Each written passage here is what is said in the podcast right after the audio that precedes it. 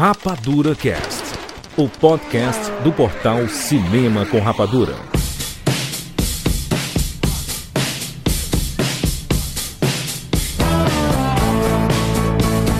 Sejam bem-vindos, séries Rapadura em todo o Brasil. Está começando mais uma edição do Rapadura Cast. Eu sou Júlio de Filho. E no programa de hoje nós vamos falar sobre Não Olhe Para Cima. Estamos aqui com Catiuxa Barcelos. Juras? Olhe para cima! Eu sempre olho para cima. Rogério Montanari. Queria pedir desculpas aí a quem tava esperando o podcast de, ou de Matrix ou de Gavião Arqueiro, tá? Mas não tinha como. Não tinha como. Vai Não rolar tinha como. ano que vem, como se, né? Entramos em ritmo de ano que vem a gente resolve isso. Metas de ano novo, né? Exatamente. E de volta aqui o Rapadura Cast Imaginago. Juras? O biscoito era de graça. Por que, que ele cobrou pelo biscoito? É, Que, cara? Por quê? é exatamente Todo dia a gente se isso. pergunta isso. Vamos falar sobre Não Olhe Para Cima, filme da Netflix, né, dirigido aqui por Adam McKay e grande elenco, Leonardo DiCaprio, Jennifer Lawrence, Meryl Streep, Kate Blanchett e tudo, cara, muita gente nesse filme, filme que é sucesso da internet, sucesso dos memes, sucesso das discussões. As pessoas só falam sobre esse filme. Alguns não entenderam muito bem, né? Outros, né? é, entenderam, então, e por isso que estão falando sobre esse assunto. A gente vai conversar sobre esse filme, obviamente com todos os spoilers possíveis e imagináveis. Então, se você não assistiu esse filme, escute esse podcast por conta e risco, que a gente vai revelar todos. Falei igual de Tiririca, revelar, vamos revelar. Revelha, revelha. Apesar que, os que, que Ah. os spoilers desse filme é só você ligar o jornal, liga no jornal, na TV, os spoilers todos do filme estão todos lá na TV. Infelizmente, com as notícias reais. Sem politizar. Vamos dar uma opinião sem, né, sem ser política, né? Como se fosse possível. É isso, vamos falar sobre Não Olhe Pra Cima agora, aqui no Rapadura Cast. Eu sou Lázaro José, de Jaboatão dos Guararapes, Pernambuco, e bem-vindos ao mundo espetacular do cinema.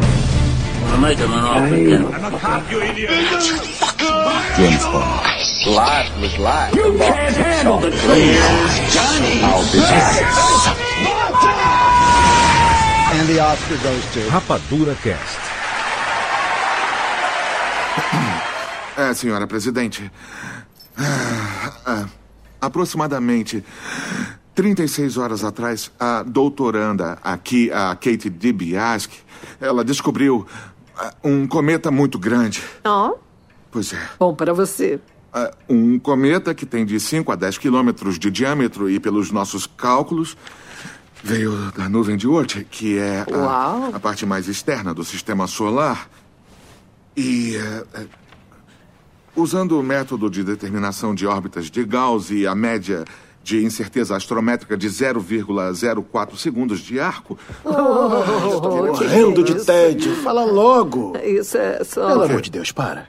O que o Dr. Mindy está tentando dizer é que um cometa está vindo diretamente para a Terra e que, de acordo com os computadores da NASA, esse objeto vai atingir o Oceano Pacífico a cerca de 100 quilômetros a oeste do litoral chileno. E o que, que vai acontecer? Uma onda gigante?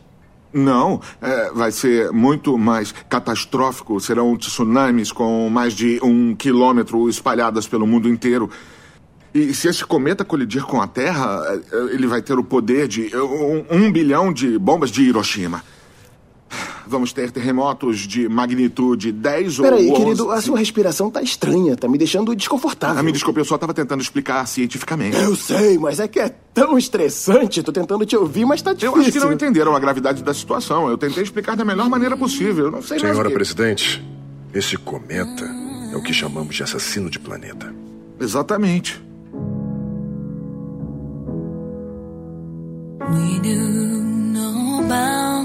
Não Olhe Para Cima. Sim, novo filme de Adam McKay. Esse nome que virou uma figurinha carimbada em premiações e com filmes extremamente curiosos, né? Principalmente a partir de, de o quê? De A Grande Aposta. É o estilo Adam McKay, que é não convencional, parece um PowerPoint às vezes. Ele bota, né, PowerPoint, as fotinhas, umas coisas assim. Foi a partir do Grande Aposta que eu vi. Foi o primeiro filme que eu vi dele, pelo menos. Vi, contando com esse, é o terceiro filme, né, que eu vi dele. Não sei se eu sou... Se teve algum... ah, Teve uma carreira gigante antes, não conheço. É porque an- antes a, a carreira do Adam McKay era no- na- nas comédias, né? Ele fez aquele O Âncora 2, aquele o- o- os outros caras, né? Tu- tudo com o Will Ferrell, né? Ele era maior parceiraço do Will Ferrell. É, aquele Step Brothers, como é o Step Brothers? É o... Quase é, Irmãos. Quase Irmãos. Uma das minhas comédias favoritas da vida. Talladega Nights, exatamente, Rick Bob. É, o âncora mesmo, né? O primeiro âncora lá é. é o âncora 1 e 2 é, é do Adam McKay, mas era sempre na vibe da comédia e com Will Ferrell, né? E a partir do momento que ele passou a fazer filmes com temáticas um pouco mais sérias, ainda que dentro da comédia, mas com assuntos sérios de pano de fundo e sem Will Ferrell, ele começou a ir pras, pras premiações. É, quer dizer, Will é pessoal. Inimigo Não, do pior Oscar. e, e pior que a gente descobriu que é mesmo, né? Porque eles tiveram uma separação, uma briga, porque o McKay queria fazer outras coisas que não só comédias do Will Ferrell. Sim. E o Will Ferrell meio que brigou com ele, cara. Tipo, eles pararam de, de conversar e Não até teve a treta do, do, do Succession, né? Succession não foi uma treta deles dois? aí, viu? É, que ambos são produtores, né? Isso. E imagina, eles são produtores de um negócio que eles nem se conversam. é, é, Cara, é. isso aí é é uma vibe tão Succession que faz todo sentido. Não faz? os caras trabalham junto. Mas até aí tem os comediantes brasileiros também, né? Que são sócios de um, um clube de comédia aqui em São Paulo e, e também se odeiam. Então, Poxa, é só o que se- tem aí, por exemplo, pessoas que, que gravam podcast e se odeiam. pois é. um. Poderia citar nomes? Poderia citar nomes. Mas quem é? Não vou citar nomes, obviamente. Oxe, mas eu não sei quem é. Corte rápido. Faca. É Tramontina. Mas é assim mesmo, é que nem essas bandas famosas, tem várias delas que a galera se odeia aí, né? Alguns se externam, como o Oasis lá, né? Os irmãos Gallagher lá, passaram tanto tempo se odiando até não aguentar mais é, não ser tão privado, né? Ser público. O Mick Jagger e o Keith Richards também, durante muito tempo, eles também não se toleravam, mas se toleravam mas quando, quando ligavam os microfones nos shows, eles faziam show junto e tudo mais, mas eles também já estavam, eles estavam brigadaços entre eles. Ó, aqui encontrei, encontrei já uma, uma, uma pauta aqui, ó. É, mem- membros, sete companheiros de banda que se odiavam. Meu Sempre Deus, tem, né? cara. É um você jornal de Don't Look Up isso aí. É o, a galera do Sex Pistols, né? Também se odiava. O pessoal do Aerosmith Sim. se odiava demais. O, o Joey Perry e o Steve Tyler se odiavam absurdamente. O Smash Pumpkins, né? Que acabou por causa disso, né? Sim, É, o cara... sim. Muito, né? Até hoje eles se odeiam, na verdade. E o Pink Floyd? Bonito. O David Floyd Gilmour e o Roger Waters. Ainda bem que teve um show que eles fizeram juntos, né? Então, deu, Ah. pelo menos amenizou. Mas eles não se gostam mesmo assim ainda. Na, na capa dessa matéria tinha o, o Guns N' Roses e não, e não cita o Guns N' Roses no texto. É.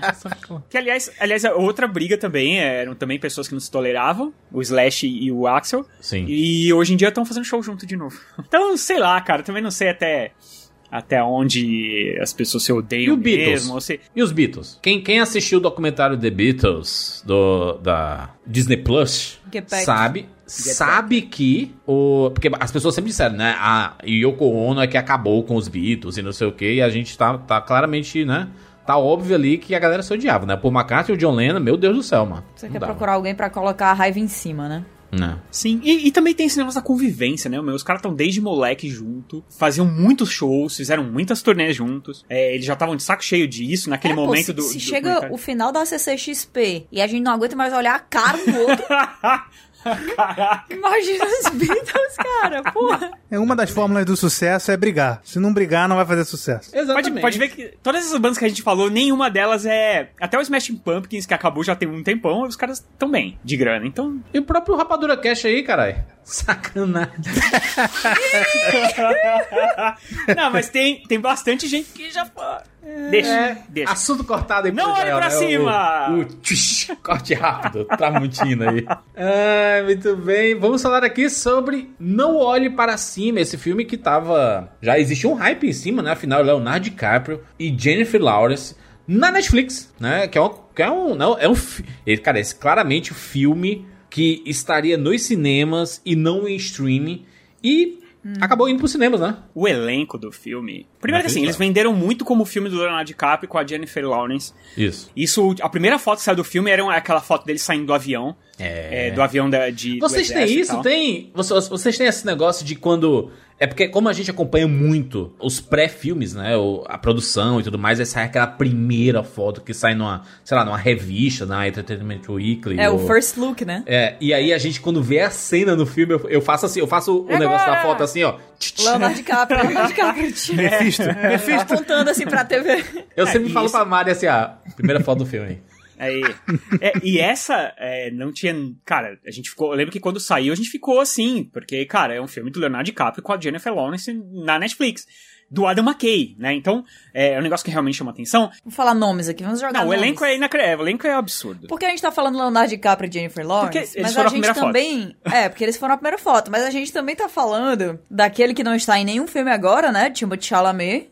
Ah. O garoto, o garoto esquecido por Hollywood. Eu, eu simplesmente tinha esquecido que ele tava no filme. Cara, eu também, ele aparece E ele mó, do nada. mó depois, assim, eu fiquei... Hã?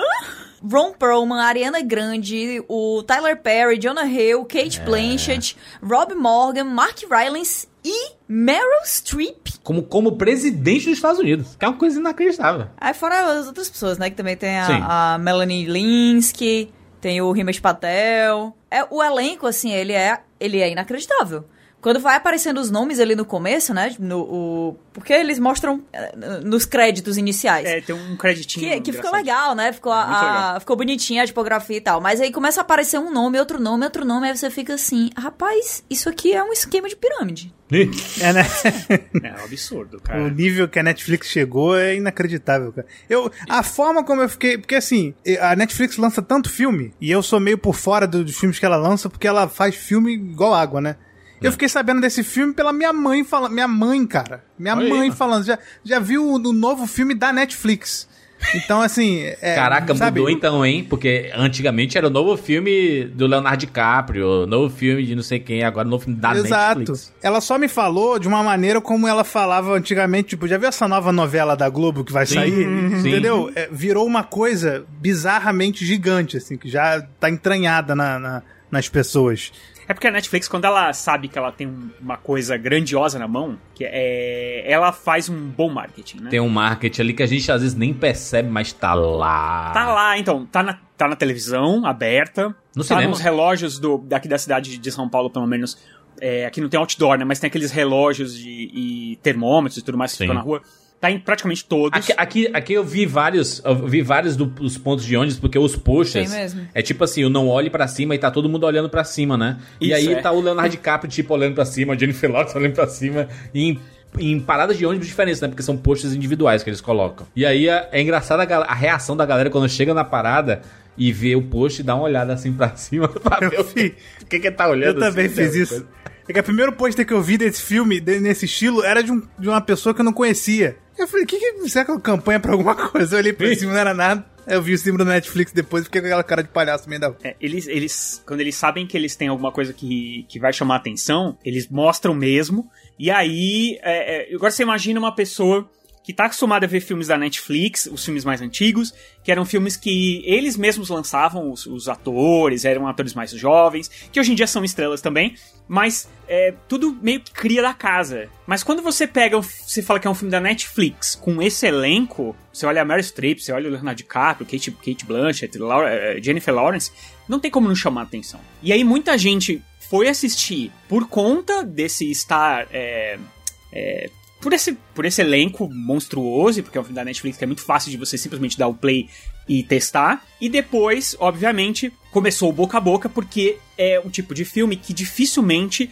você consegue só assistir e não comentar sobre ele em algum lugar ou com alguma pessoa. Porque é um filme que gera esse tipo de engajamento, digamos assim. Que é você, ou você dar sua opinião, ou você, sei lá, xingar, alguma coisa do gênero. É difícil você ficar inerte com esse filme. É, é, bem, é bem difícil. Mas o, o para mim isso foi, foi genial, porque não é por acaso que todas essas pessoas estão envolvidas nesse, nesse projeto, né? É positivo pra elas e eu também acredito que são pessoas que se importam com essas discussões políticas que acabaram se envolvendo nisso aí porque elas sabem que o nome delas puxa bilheteria. E é também muito. Cara, foi genial isso de colocar na Netflix. Coloca na Netflix, não coloca no cinema. Ah, porque o cinema voltou, a bilheteria tá. Beleza, cara, beleza. Mas se tivesse estreado no cinema agora, estaria embaixo da sombra ali de Homem-Aranha, ninguém falando sobre, sabe, com três sessões do, do, de cinema, assim, pelo menos aqui em Fortaleza, porque tem 73 sessões de Homem-Aranha e Encanto, por exemplo, tem cinco, entendeu?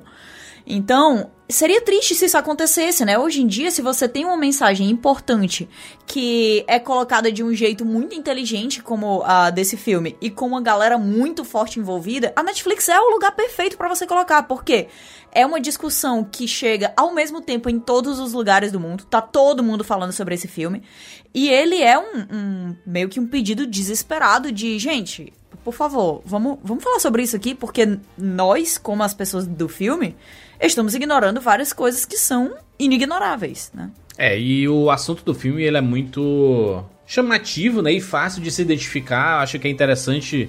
É, a gente do Brasil, a gente tá. A gente reconheceu muitas das coisas dentro desse filme, mas acho que muitas pessoas ao redor do mundo inteiro conseguiram reconhecer. Afinal, a gente ainda está num período pandêmico, né? Está, na verdade, está numa situação muito triste, porque a pandemia, os números da pandemia estão aumentando absurdamente em vários lugares do mundo. Mais do que nunca, esse assunto ele continua muito forte. Porque a gente passou quase dois anos convivendo com negacionistas. É, em todos os lugares, em todos os ambientes. Desde dentro da sua casa até na cadeirinha que está sentado dentro da presidência ali, entendeu? Então, o, o negacionismo, ele precisava ser exemplificado da melhor forma possível aqui, que é através de uma sátira, né? É uma. Ele. ele eu, eu ia dizer paródia, mas ele nem é paródia, porque ele é tão real que ele. é, é, é, porque assim, eu, eu, vi várias pessoas assim, caraca, é igual. Não, assim, não é, não é, igual. Se fosse igual, seria um documentário, né? Mas ele poderia até ser um documentário se você. Mas porque, porque ele, ele engloba. Uh, alguns assuntos dentro desse negacionismo, né? Você pode pensar só na Covid, que o asteroide, é, o cometa é, é a Covid, mas ela também é o aquecimento global, sabe? É, na é... verdade, foi feito pensado no aquecimento global. Pois é, que encaixou absurdamente. Especificamente. E tem entrevistas do elenco que eles estão. É, tem uma. Aquelas round table que eles fazem da Entertainment Weekly, né? Com o elenco. Uhum. Que o Adam McKay começa a dizer assim: ah, e, e foi muito louco, né? Porque a gente queria fazer esse filme sobre aquecimento global e, e, e comentar sobre isso que é algo que vai acabar com as nossas vidas, mas quando você olha as matérias tá aí no terceiro, quarto lugar da, das matérias, colocar de um jeito que ninguém se importa, a galera não quer falar sobre isso, não é mais um, um assunto empolgante, né? Ninguém, ninguém tá nem aí, ninguém tá nem aí. De vez em quando existe uma, uma coisa que chama muita atenção, mas depois esfria, né, o, o, o assunto. E aí depois a gente chegou na pandemia e ele falou assim: meu irmão, eu não esperava que a gente fosse ver gente negando que Covid existia. Eu não esperava chegar e ver o presidente chegando em, em, rede nacional falar pra galera beber alvejante. E aí, quando você viu tudo isso acontecendo, você ficou: caraca, que loucura esse filme que, que a gente tem, esse projeto que a gente tem aqui, ele tá, tá. Ele vai tomar uma proporção completamente diferente. Mas no final das contas, é, isso acontece porque o problema ele é endêmico, né? O problema é que a gente está sendo liderado por pessoas que muitas vezes não acreditam em ciência, não estão dispostas a tomar é, ações que vão realmente transformar a situação, né? Porque, como também é falado nessa própria mesa redonda, é, o Leonardo DiCaprio fala assim: a coisa mais importante que você pode fazer é votar em pessoas que acreditam em ciência, porque essas pessoas que estão dispostas a, a tomar uma atitude que às vezes pode ser inconveniente para essas grandes corporações, né? E aí eles ficaram assim: é, então esse aqui rapidamente se tornou um dos projetos mais importantes da minha vida, porque era sobre um assunto, mas agora é sobre essa loucura que a gente está vivendo, onde pessoas completamente despreparadas estão tomando as decisões pelo resto do mundo e, e, e muitas pessoas pessoas também entram nessas, nessas discussões super inflamadas sobre negacionismo e acabam se perdendo dentro daquilo ali e a gente começa a questionar premissas básicas e, assim, tá tendo surto de doença que já tinha sido erradicada há, há décadas e décadas nos Estados Unidos por conta de, de antivacina, né? Mas agora com o Covid, esse tipo de discussão mudou completamente. Então, gente, assim, Eu sei que foi muito comentado quando todo mundo começou a falar sobre Não Olhe Para Cima, né? Ah, mas esse filme, assim, não é como se ele fosse uma premissa totalmente nova. E a ideia dele não é essa, entendeu? Mas todo, todo produto de mídia que a gente consome, ele tá interligado com o, o momento em que ele é consumido. E eu não consigo pensar em um momento mais encaixado pra gente olhar esse filme e tá sendo. É é bizarro, é bizarro. Eu não consigo imaginar o que é você ver um roteiro desse e, e, rir, rir, mas imediatamente você pensa assim: não, calma, mas isso aqui não é tão esticado, né? A ideia é que ele é um filme que ele ficou cada vez mais atual, né? Porque assim, um filme não se faz em dois dias. E ainda mais num período como esse que a gente viveu agora. É um filme que já vem sendo feito, esse roteiro já devia estar rodando por aí tem um tempo e tudo mais. E ele foi ficando, infelizmente, ele foi ficando cada vez mais atual, cara. E isso eu acho que é uma coisa que alguns diretores vêm percebendo isso. O Mike Jude, acho que é Mike Jude o nome dele. É o, o cara que criou Beavis e Butthead, né? Ele, ele fez um, um filme há um tempo atrás que se chama Idiocracy. Lá em 2006, ele, fe ele fez um filme, o, o, esse filme que era uma comédia pastelão também, por um lado, você pode levar por esse lado, que era uma comédia pastelão, que era é, uma tiração de sarro e tal. Mas ele tava pescando ali uma coisa que, não porque ele é um grande gênio, mas é uma pessoa que é política, é um cineasta que é muito político, e ele tava de olho no que estava acontecendo. E ele faz um retrato da humanidade muito parecido com o que a gente vive hoje, cara. Sendo que, assim, é um filme que é um cara meio. Vai, ele não é nem inteligente, mas ele também não é burro demais, ele é. E ele é meio encostado, ele não quer trabalhar e ele é, resolve, é, para ganhar uma grana, ele resolve, resolve participar de um experimento científico, aonde ele vai ficar congelado por um ano e depois vão acordar ele para ver o que aconteceu, se deu tudo certo e tudo mais. E ele ia ganhar uma grana para isso. E é isso, é ele, que era um cara que era do exército, mas que ninguém queria dar nada para ele fazer porque ele era meio vagabundo, e uma, uma garota de programa. Aí fizeram isso nos dois, só que uh, uh, acontece alguma coisa que o experimento dá errado e eles ficam muitos anos presos, acho que é mais de 100 anos presos. 500 anos. Congelados. É, muito. 500, é, e aí, anos, é. é, acho que é isso, 500. Aí quando eles acordam, o presidente é o Trump, quase, sabe? Não, o, pre o, presidente é um cara de pro wrestling que é, é interpretado pelo. Terry Crews. Terry Crews, é. Que é Tá interpretado difícil pelo de- Terry Crews. E aí, política virou uma coisa que é performática. E a galera decide as coisas brigando. E. e, tipo, duelo de. de truck, sabe? É, é- é bizarro, é bizarro. Mas assim, Idiocracia é um filme muito. Ele é claramente uma comédia escrachada e ele é feito pra isso, né? Pra ser Sim. essa coisa que é anti-intelectual. Super exagerada, né? Assim, é. Então, super- ele é super exagerado quando você quando eu assisti lá em 2006. Quando eu reassisti ele há pouco tempo atrás, ele é Dá incômodo. um medinho, né? Ele é incômodo. é incômodo, é. Porque, sabe? Ainda mais numa sociedade totalmente embarcada em redes sociais, como a nossa tá, né? Do consumismo e exagerada, do marketing absurdo, negacionismo, Não, de né? marca, marca se- e sendo humanizada com, o tempo inteiro. É. Total. É, é, os caras. Tem, uma- tem umas coisas assim bem idiotas, do tipo, é, eles não conseguem fazer nenhuma plantação porque eles não sabem que água serve pra fazer isso, porque eles só bebem refrigerante e tal. E, cara, É maravilhoso isso aí, cara. Eles estão Energético. com refrigerante. É, então é tipo um energético que eles botam na. É, tipo Gatorade, e aí, pô, mas não tá crescendo as plantas. Aí o, o cara fala assim, pô, por que, que vocês não regam com água? Aí o cara, água? É aquele negócio que a gente faz xixi dentro? Isso, água, que ele só usava água na privada. Aí, aí tipo, cresce as plantas e ele vira o cara mais inteligente Caraca, da a Terra. idiocracia é um é absurdo, assim, clássico. é maravilhoso. É um clássico. né? É, E então, e é um ele é.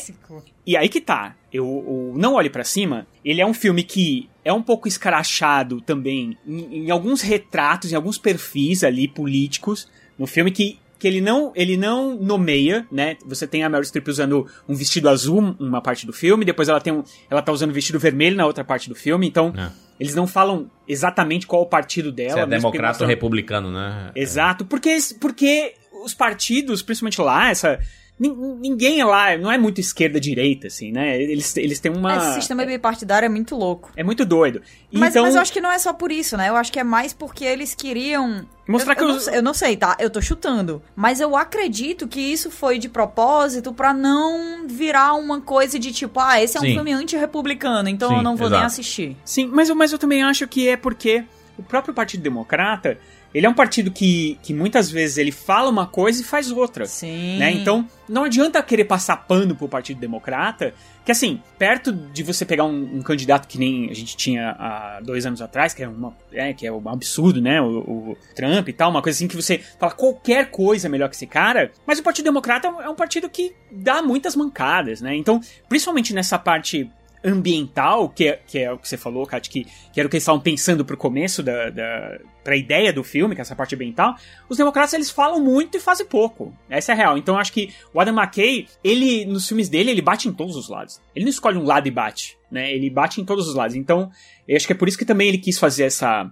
Mas, mas ali também ele mistura. Não, não são só os líderes, uh, líderes americanos, né?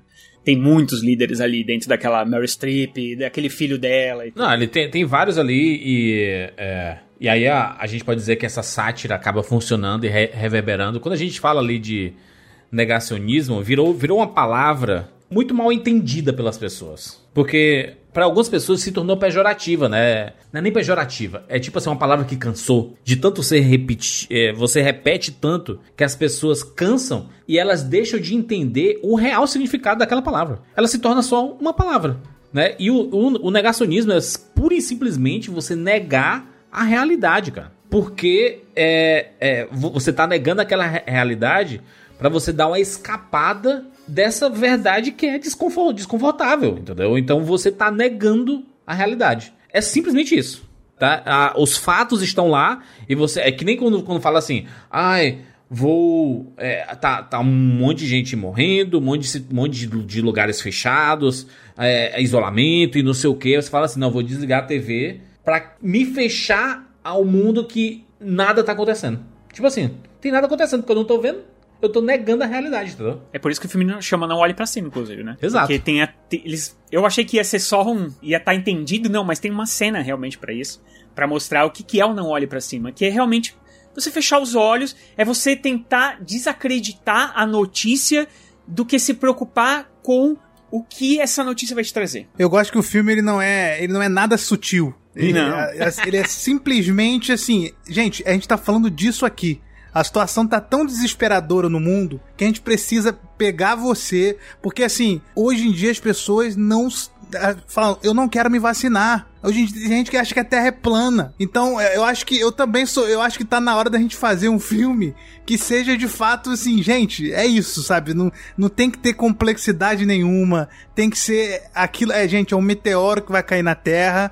E ainda assim, infelizmente, tem gente que assistiu esse filme, que é anti-vacina, e ainda falou: ah lá, isso aí é a realidade do mundo mesmo, né? Caramba, adorei esse filme. É, é, e aí é...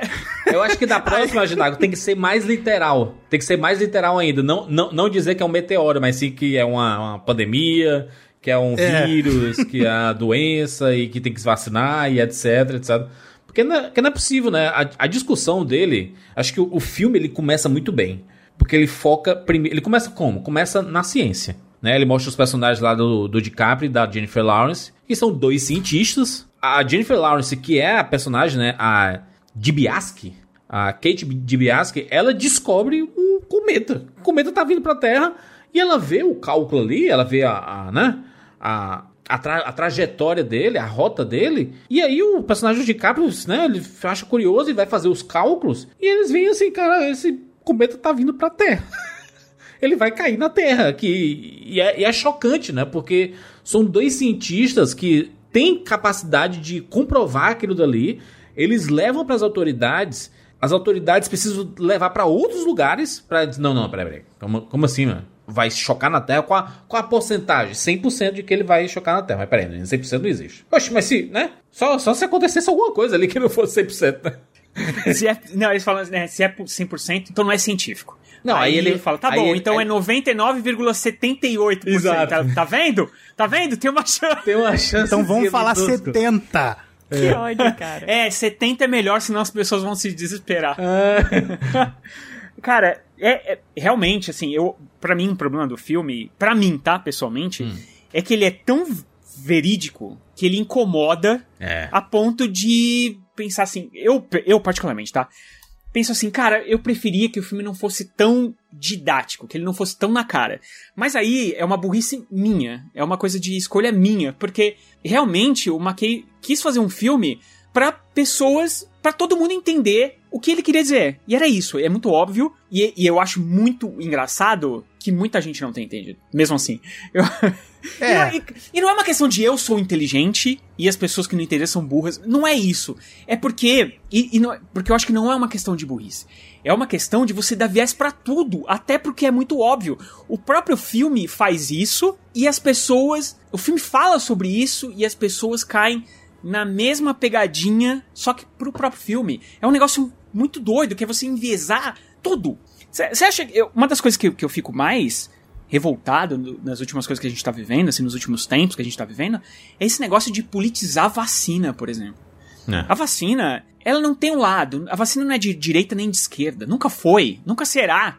Alguém algum dia pensou: bom, se essa pessoa aí tá falando que vacina é bom, e eu, e eu o meu viés político é totalmente contrário dessa pessoa, então vacina não é bom. E as pessoas seguiram essas pessoas. Porque, cara, você pode ser de direita, pode ser de esquerda, pode ser o que você quiser, você pode ser muro, você pode ser centro, você pode ser qualquer. Mas a vacina não tem nada a ver com isso. É esse enviesamento. o vírus não tem lado, né? Não é, cara. E aí, por exemplo, o filme não tem um lado, ele só tá te dizendo o seguinte: olha. O cometa vai cair. Se na ciência, se vocês não acreditarem na ciência, vai dar nisso.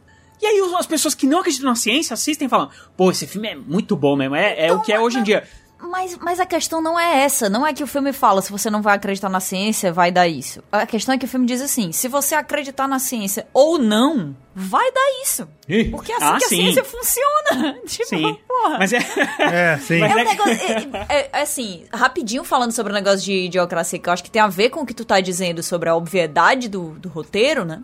Primeiro que é aquilo que eu falei sobre o contexto e a maneira como a gente acaba projetando esse contexto e a nossa visão sobre esse contexto dentro daquele material ali, porque qualquer produto de mídia é consumido em relação ao contexto pessoal de cada um que está assistindo, né? Então a gente existe uma, uma camada de complexidade a todas as coisas que a gente consome que é nossa que vem da nossa experiência, que vem da nossa existência e do nosso histórico ao longo de toda a nossa vida, né? De tudo que a gente já passou, tudo que a gente já consumiu, tudo que a gente já viveu. É, mas especialmente do nosso momento atual. E eu acho que Idiocracia era um, um, filme que ele era tão esticado, tão esticado, tão esticado, que obviamente hoje em dia a gente olha e diz assim, rapaz, não tá tão esticado assim não, socorro, né?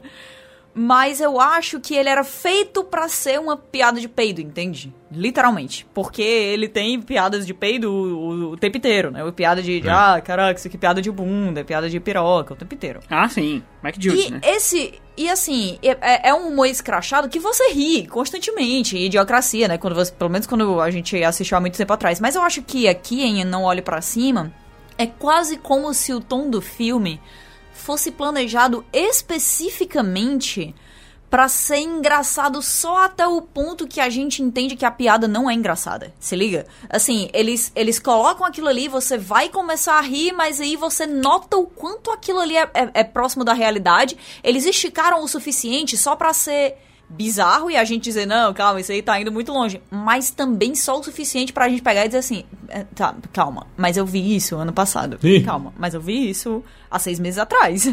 E aí você fica o tempo inteiro sendo relembrado de que a piada não é engraçada, porque o timing comédico do próprio filme, ele é quebrado várias vezes pelo próprio roteiro. O tempo inteiro. O tempo inteiro. É uma coisa que é muito engraçada e aí logo depois é uma tristeza muito grande, é um desespero muito grande e você fica sempre nessa nesse vai e volta sentimental de achar engraçado e estar profundamente desesperado. É. Então, para mim, para mim foi genial. Aquele negócio do é engraçado, mas não é pra rir, não. Entendeu? Não é, não é um negócio é, que, é, é, que é pra você estar tá rindo aqui, não. Eu, eu Sim, vejo. Eu estou rindo, mas é de desespero, né? Eu vejo a, a situação do próprio do próprios personagens do DiCaprio e da Jennifer Lawrence, que são. Eles começam muito parecidos, né? Ela um pouco mais sóbria na, na descoberta dela ali. Ele nervosaço, né? Cheio de, de problema. Afinal, mostra durante o filme inteiro que ele toma vários remédios, né? Pra, ele tem problema de ansiedade, de é, pressão. Ele, ele tem vários problemas de saúde. E não sabe lidar com essa situação, né? Então você vê os dois ali que chegam juntos e depois eles vão para lados opostos. Por causa de política. Por causa da, da, da, da política. E, e, e, quando a gente fala de política, não necessariamente é o ato político, né? É porque tudo na vida, tudo que a gente faz na vida é político, inclusive relacionamento, né? É político. Então. E por causa de mídia também, né? Porque é. eles mostram. Se eles mostrassem dois cientistas heróis, talvez a gente não comprasse tão bem a história. Sim desses caras. Eles precisavam mostrar que eles eram, que eles são humanos e eles tinham defeitos, muitos defeitos. Os dois têm. Como as outras pessoas exploram esses defeitos para desvalorizar a opinião dela. A opinião não, desvalorizar a opinião também, mas desvalorizar os dados científicos que elas estão dizendo. Então, quer dizer, o que, que você pega? É, ah, ela fez um escândalo na televisão, mas ela tava dizendo que todo mundo vai morrer. Esquece que ela disse que todo mundo vai morrer. Pega o escândalo que ela fez. O desespero que ela teve na, na televisão ali. É. O Leonardo DiCaprio é a mesma coisa que o personagem do Randall, né? Eles, eles vão quebrando ele, eles descobrem, por exemplo, que ele é um cara vaidoso. Sim. Embaixo daquilo tudo ali, daquele, né, daquele poço de ansiedade e é, ele é um cara que é, ele é, ele gosta de aparecer de alguma forma, né? Com o tempo ele gostou de, ele gostou de ter essa atenção. Então vamos quebrar esse cara de algum, de um desse jeito. E eles vão que, e vão quebrando essas pessoas ao ponto de chegar uma hora que elas não conseguem fazer mais nada. Elas só tem que, assim como todo mundo, elas só esperam. E eu acho que inclusive a cena do final, a gente vai falar mais pra frente, mas acho que a cena do final é muito bonita para esses personagens. É ah, tipo tá. assim, cara, vocês estão aí se desesperando agora, a gente tá aqui tudo junto, entendeu? A gente avisou, a gente fez a nossa parte, a gente tentou. Vocês não ouviram?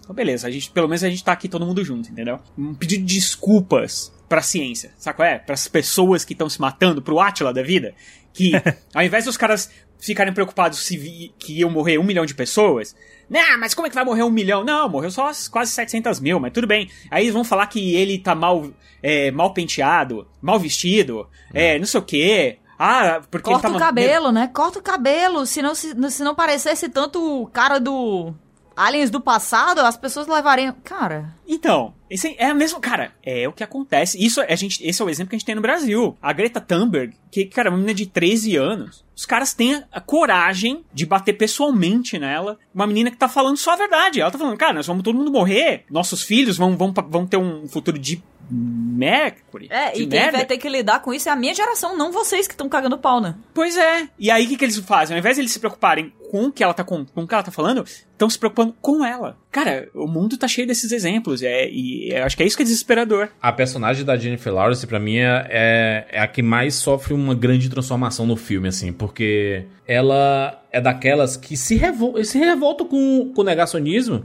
e é foda porque o jeito que acontece dela no programa de TV, os dois, claramente lá, os dois apresentadores, fazendo piadinha, porque assim, vamos levar tudo com leveza, inclusive as notícias ruins. É, é que nem, é que nem uh, aquele, aqueles jornais que quando a gente tá assistindo, cinco mortes no acidente, não sei o que, e aí ela ca acaba de vir de uma notícia que era assim, Tipo assim, Papai Noel chegou no shopping de não sei o que. E ela tá dando um sorriso. E aí do nada ela muda o rosto pra um, uma, um tom mais sério. E aí fala das cinco mortes e logo em seguida fala assim: logo a seguir, aprenda a fazer empadas para o seu Réveillon. Sabe assim?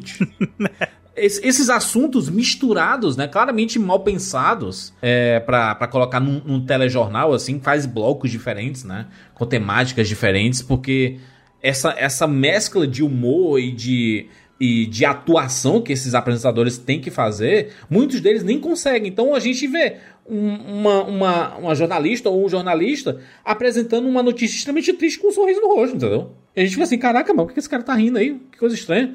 É, então, esse, esse programa é uma sátira em si, em cima disso, mas a personagem da Jennifer Lawrence, ela fica tão pistola que ela fala assim, gente, vocês não tem noção do que tá acontecendo aqui? Não, brother. A gente vai morrer, brother. O cometa vai se chocar aqui, vocês estão fazendo piadinha.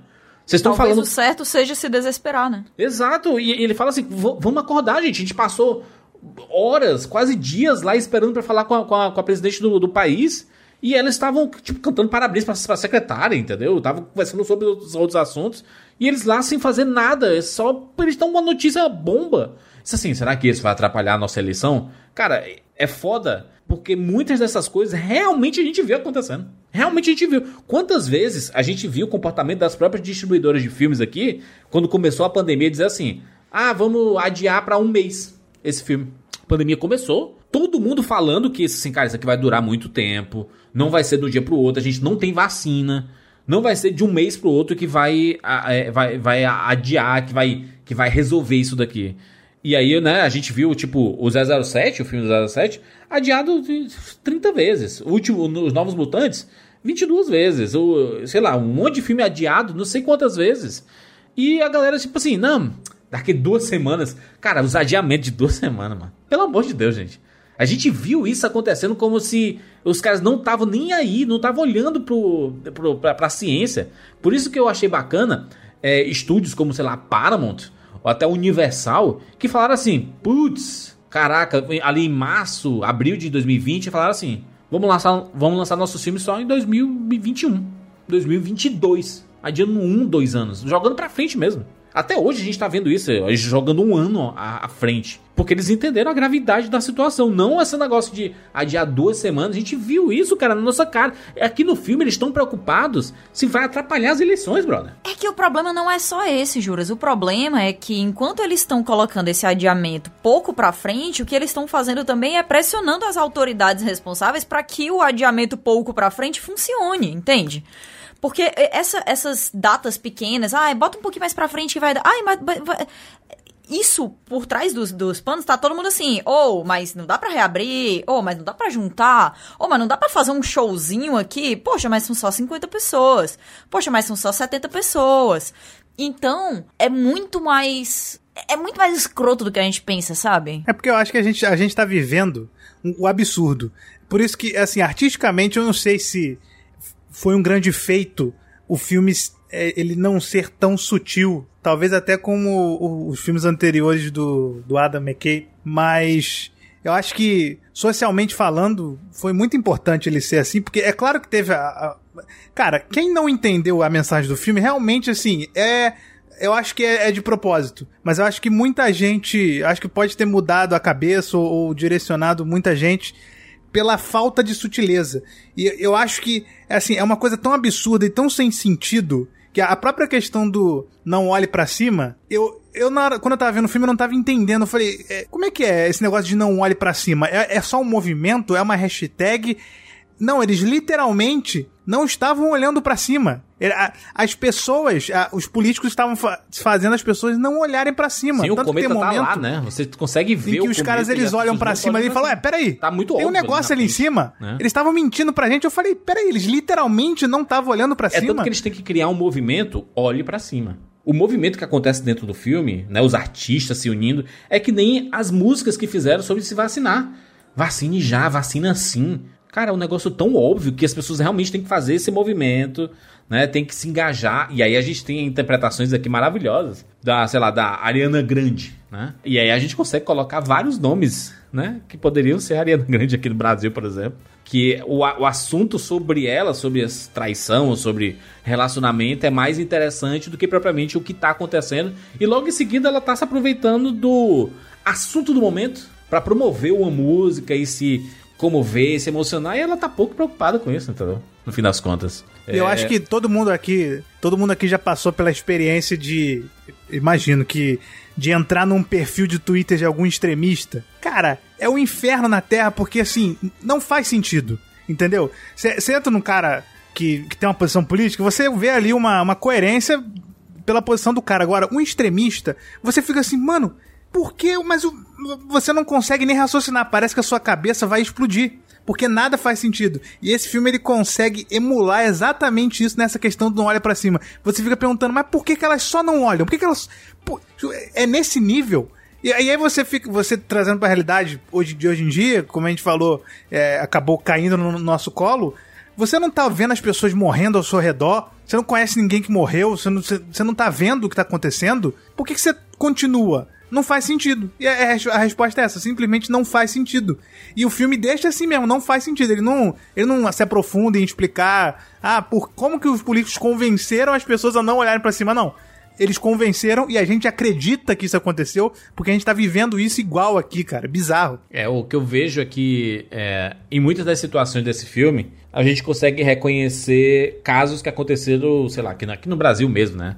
Esse, essa própria explosão da personagem da, da Jennifer Lawrence dentro do programa de TV Teve a microbiologista, né, a Natália Pasternak aqui no Brasil. Ah, é incrível. Eles estão num programa. É no Jornal da Cultura. É no Jornal da Cultura. É. Ela tava, porque no Jornal da Cultura eles têm. É, eles dão opiniões, né? Normalmente levam, levam duas pessoas pra darem opiniões sobre as notícias. Sim. Aparentemente, é, assim, a gente não consegue ver a matéria, pelo menos no vídeo que sai na internet, mas era uma matéria sobre ah, como você conversar de um jeito mais leve com quem não quer usar máscara. Esse tipo Sim. de coisa, sabe? E aí, mano, a hora que volta pra ela, e aí a, a jornalista deu o azar de perguntar pra ela ainda. Ela "Ah, como é que tava você acha que, que tem que lidar? E ela, mano, ela, ela Eu tá acho até que era com si. quem não, não se vacinar, né? Com, com quem não quer se vacinar. É, é, cara, Não, é tipo assim, como falar de um jeito aceitável com a pessoa da sua frente que não tá usando máscara? Porque assim, é, é muito incômodo, né? E, e não deixa de ser também uma coisa constrangedora, que você vai chegar pra pessoa e dizer, ei, colocou máscara, e tal, sabe? É o espaço pessoal da outra pessoa. Então você fica meio. Sabe quando você tem que dar aquela notícia e você fica um pouco nervoso? Assim, tudo bem, pode ficar tranquilo que hoje a gente vai falar sobre a melhor maneira de fazer essa inconveniência, né? Assim, É. com. Que é isso? ela fica. Natália, o melhor é se afastar do não mascarado sem falar nada ou alertar a pessoa mesmo correndo o risco de comprar uma briga? Eu tô um pouco passada com o que eu escutei agora, porque eu escutei humor, leveza e evitar o estresse.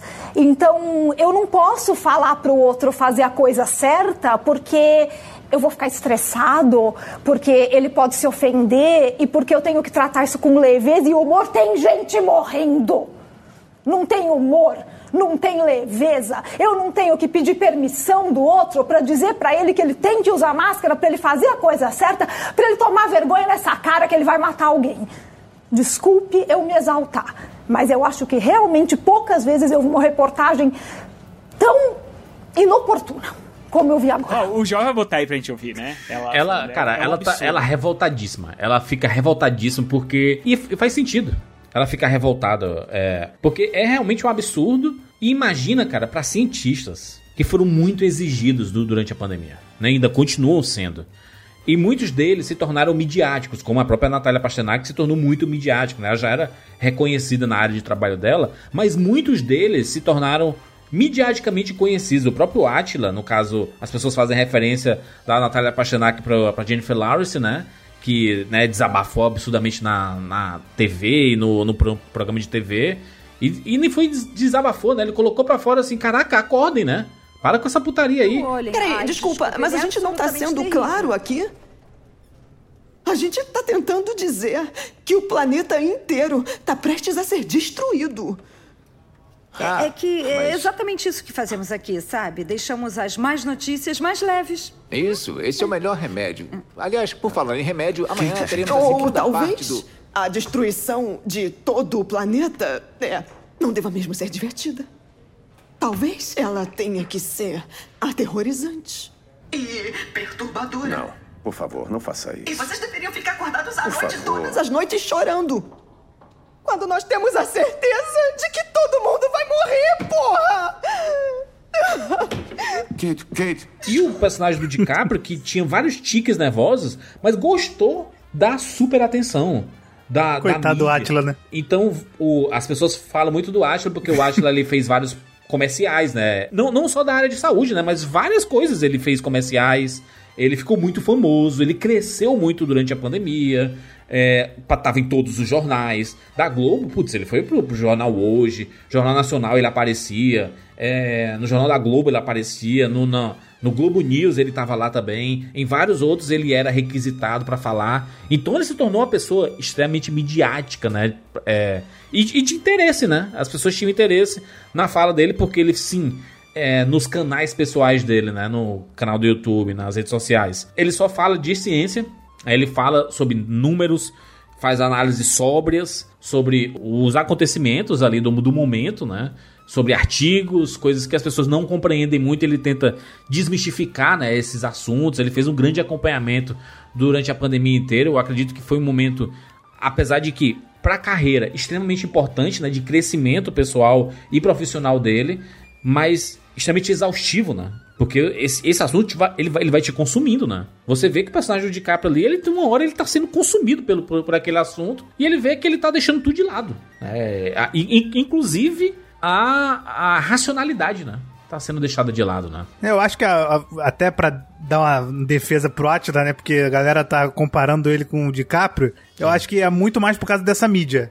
É. Porque, coitado, o cara traiu a esposa, se envolveu com, Sim, com a. fez um quase se, se corrompeu ali, fez um monte de maluquice. É. Mas eu acho que, que um- uma coisa positiva, pelo menos, que a gente vai levar depois disso tudo é que tem um monte de cientista que tá midiático. Isso é bom, cara. E é, que, que, que, que os influenciadores sejam cientistas, né, cara? Que a gente dê mais vozes a eles, porque tá, tá num nível bizarro de, de simplesmente a- as opiniões infundadas elas são suficientes pra você refutar a credibilidade dos especialistas, na realidade. O, o negócio aqui imaginável é que eles queriam mostrar que a mídia ela consegue corromper, inclusive, as pessoas boas. Sim, sim, com certeza. Né? O, o, o super exagero que é feito na mídia e a mudança de assunto, né? Porque ele. Cara, o assunto é o meteoro, é, vai se chocar com a Terra, as pessoas vão morrer. E aí as pessoas estão preocupadas se o, o cientista gato tá casado, se ele tem namorada, sabe? Se ele tá solteiro. Cara, sabe? Até porque o, o DiCaprio, ele tá ali. Eu, eu, sou, eu sou assim, eu, eu- falo o nome do ator, quando eu não lembro o nome É. do personagem nunca. Mas o DiCaprio, ele tá ali. Ele mesmo fala, pô, é melhor estar ali, apesar dele estar fazendo besteira, né? Porque ele sabe que ele tá num, num putz, rodeado ali de gente ruim, com um projeto ruim, que é naquela hora que eles resolvem simplesmente. Ah, não vamos acabar com, com o meteoro, não. Vamos. Vamos, vamos se aproveitar dele. Ele fala, ah, melhor estar aqui, então a intenção dele é boa, é melhor estar ali por perto pra evitar o pior do que eu sair só porque eu não concordo com aquilo. E aí isso acaba levando pra nível surreal. Isso é surreal, né, cara? Vamos. Os caras estavam ali, o filme ia acabar no, no meio. Vamos acabar com isso aqui tudo. Não, ah, não, vamos explorar, vamos, vamos pegar os diamantes aí, os, os- os minérios que tem dentro desse cometa. É, que são, é- é... que são os assuntos que não são muito. não são muito midiáticos, né? Quando, a não ser quando há um interesse em cima deles. Né? Você falar de espaço e tudo mais é muito mais lúdico do que propriamente, sabe, efetivo de falar todos os dias, exceto se há um interesse nesse assunto. Eh, se estiver acontecendo alguma coisa, se vai passar um cometa, se tem chuva de não sei o que, se o céu tá diferente, se. Sabe, quando tem um, um interesse em cima do assunto, aí ele vem pra, pra mídia, né? Porque normalmente as pessoas não tratam muito desse assunto, por quê? Há um, um negacionismo estrutural em cima da ciência. Pra fazer com que a ciência não seja comentada, não seja falada, ela seja acadêmica e chata, entendeu? É, eu acho que na, na questão do, da pandemia, do Covid, eu acho que teve até uma parte da mídia ali que, cara, todo dia, o próprio Jornal Nacional, todo dia fazia questão de falar ali quantas pessoas morreram e tal. a- a- enfim, os jornais mais sérios começaram a fazer reportagens, mostrava até as fotos das vítimas e tal, no fundo e tal. É, eu acho que a gente teve isso, apesar de que a gente mesmo vai esquecendo, né? Porque você imagina. Era, teve uma época que foram duas mil pessoas por dia, cara. A gente fazia, né, levantava hashtag, que eu lembro, imagina, lembra da comoção que foi naquela tragédia do avião da Chapecoense, quando caiu? Sim. E eu não lembro, acho que eram menos de 200 pessoas. Ah. Que foi uma tragédia absurda. E eram duas mil pessoas por dia. É claro, a gente, a gente não tem saúde mental pra surtar todo dia. O William, William Bonner até, até falou isso em, em um dos discursos, quando chegou uma, um número fechado, né? É, não sei se foi de 200 mil, 300 mil, 100 mil, não, não, não lembro. Mas ele fez um, uma, um discurso que foi muito emblemático durante a pandemia inteira. Que é, assim, quando acontece uma tragédia, como foi o 11 de setembro, como foi a queda do avião na Chapecoense, pega todo mundo de supetão, né? Então é meio que assim, ah, caraca, meu Deus, o que aconteceu aqui? Aí as pessoas ficam muito chocadas e, e reverbera, né, muito mais.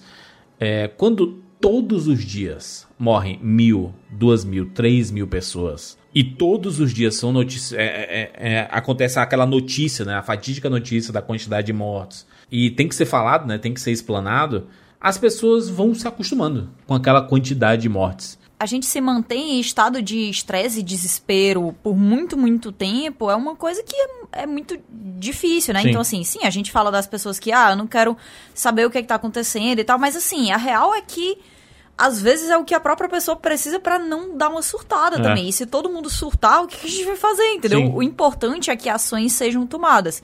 Não adianta de nada também a gente tá surtando constantemente e aí depois, em ano de eleição, a gente ficar é, apoiando gente que é anti-ciência, entendeu? Então, eu, eu, eu, eu entendo quem não quis ficar o tempo inteiro consumindo Sim. notícias. Eu tava no extremo oposto dessas pessoas, eu tava o tempo inteiro consumindo Eu também. notícias e não parava. Mas, é, juras, a gente, assim, nós dois foi, foi loucura. foi Compartilhando loucura. Não, foi. links e. a- a- inclusive dos primeiros testes de Continua vacina sendo, né? e, É. e etc. A Nossa, gente- a gente acompanhou a gente tudo, acompanhou tudo. E bastante, mas, mas a gente não pode tirar. a legitimidade também do, do, do- Acho que todo mundo tá fazendo o, que dá, entendeu? E todo Exato, mundo tá fazendo o que pode. O importante é que a gente tome uma atitude grande e boa na hora que a gente tem uma oportunidade de tomar atitude. É, mas o negócio é. é- o, o negócio imaginário, sabe qual é? É você se fechar para as notícias verdadeiras e ficar aberto para o WhatsApp, entendeu? E aí, e aí você, você acaba sendo bombardeado por coisas que não são confirmadas, que não são reais, e aí você acaba se iludindo, né? E criando realidades na, na sua cabeça que são muito perigosas, né?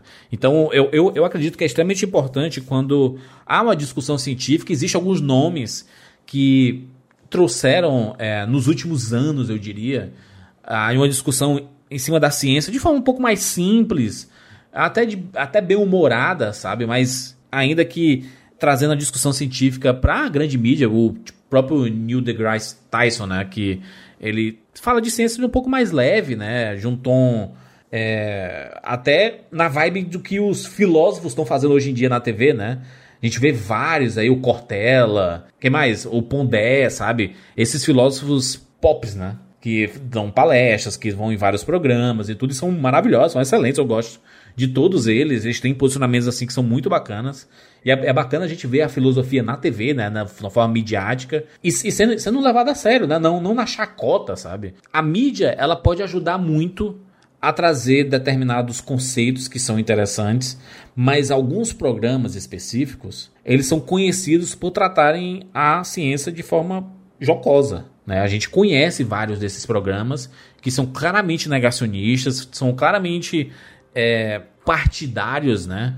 É, contra o que está por aí. E, cara, quando você tem uma ciência, cientistas falando que é X, e aí o Zé Doidinho tá dizendo que é Y e as pessoas acreditam no Y, eu acho que há um problema. É o caso desse filme. Você vê dois cientistas dizendo assim: olha, o cometa vai se chocar com a Terra. E aí eles passam essas informações para várias universidades, para vários órgãos, para a NASA, pra puta que o pariu, e todo mundo diz assim: gente, vai se chocar com a Terra. As pessoas, vixe, é mesmo, é, mano? É, são, são todos os cientistas do mundo. É, to, todo cientista do mundo falando que sim, o, o cometa vai se chocar com a Terra.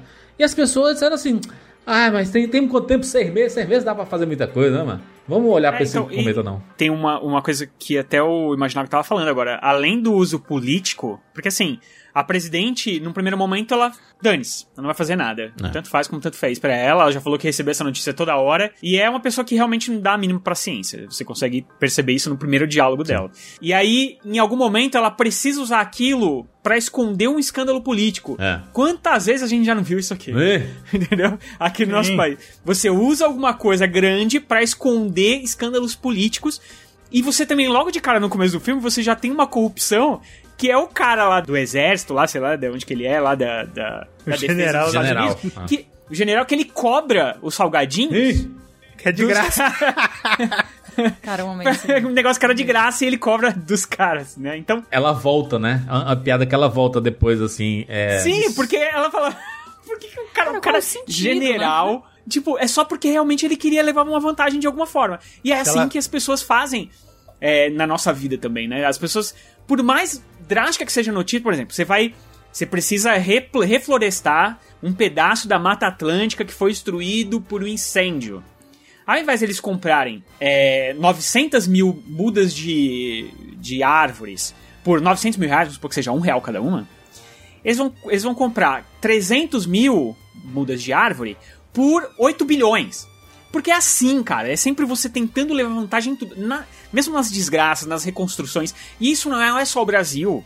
Você tem, você tem exemplos disso, por exemplo, na reconstrução do Iraque, do Afeganistão, que os Estados Unidos fez e não fez, na real, né? É, tem uma pancada de documentários sobre isso, de todo o dinheiro que foi gasto e pra nada, né? Voltou a ser tudo do jeito que era lá, tudo abandonado. Aqui mesmo, assim, é, a gente podia ter adquirido vacinas por um preço um pouco mais barato antes de todo mundo e deixou pra adquirir vacinas já quando todo mundo já tinha comprado por cinco vezes o valor que estava anteriormente, entendeu?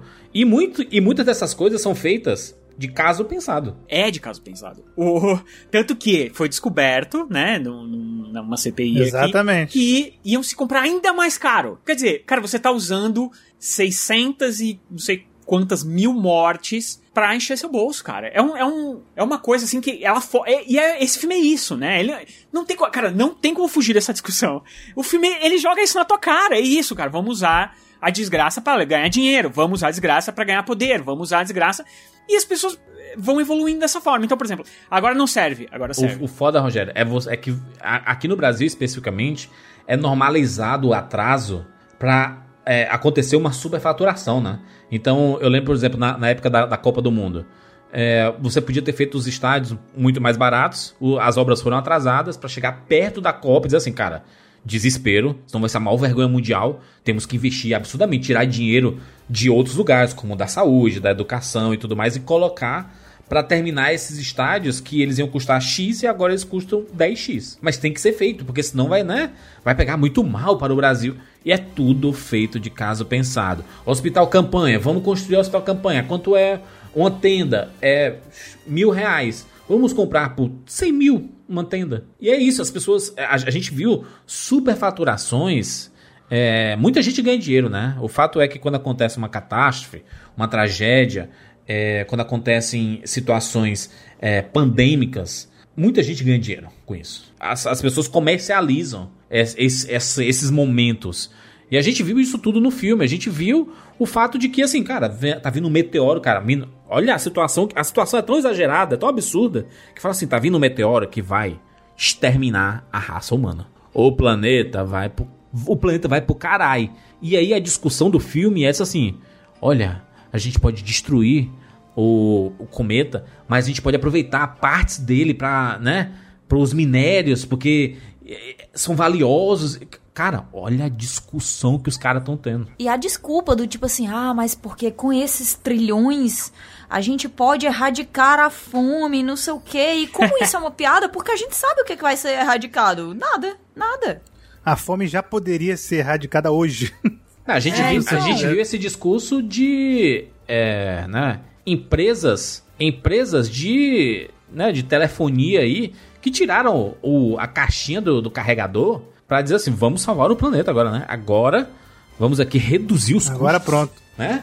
Vamos aqui reduzir os custos de tudo pra né, ajudar a, né, o, o planeta não ir pro, pro caralho logo. Aí você compra separadamente o seu Exatamente. carregador.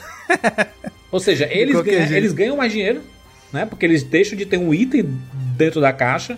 Eles conseguem, imaginar, trans- transportar mais peças, porque a caixa fica menor. Então, eles conseguem transportar mais peças no mesmo, é, no mesmo espaço. Ganham mais dinheiro e continuam, né? o- causando os danos ao meio ambiente, né? No fim das contas, né? Mas sabe a, a doideira? E, o que me deixa até desesperado na vida real é que e no filme mostra isso. Que me marcou muito esse momento que o cara olha pra cima ele vê o cometa.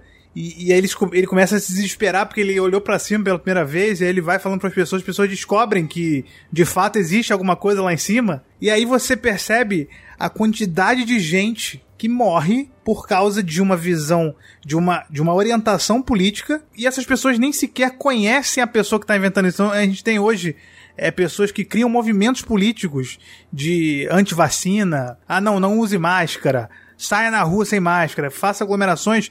Essas pessoas, eu, eu conheço duas pessoas agora, duas pessoas idosas que morreram, que não se vacinaram, idosas não, um idoso e o outro tem na casa dos quase 60 anos, não, não, não considero idoso. Morreram sem vacina de Covid. E assim, a- as pessoas políticas que inventaram essa coisa de não se vacinar, porque isso é uma coisa. Todo o discurso bizarro que não faz sentido nenhum. Não fazem ideia de quem são essas duas pessoas e nunca vão saber. Essas pessoas morreram à toa. Assim, morreram por, por nada. E eles morreram por ignorância. Porque eles não ganharam absolutamente nada com isso. Enquanto as pessoas que influenciaram elas a chegarem nesse ponto de não se vacinarem, ganharam dinheiro, ganharam alguma coisa, lucraram com isso. Então você tem divisões de gente que fala que isso é errado, de que, por exemplo, não vai se vacinar, de que não vai usar máscara, mas na verdade faz no sigilo, né? E bota ali um sigilo de 100 anos pra você não conferir se de fato se vacinou ou não.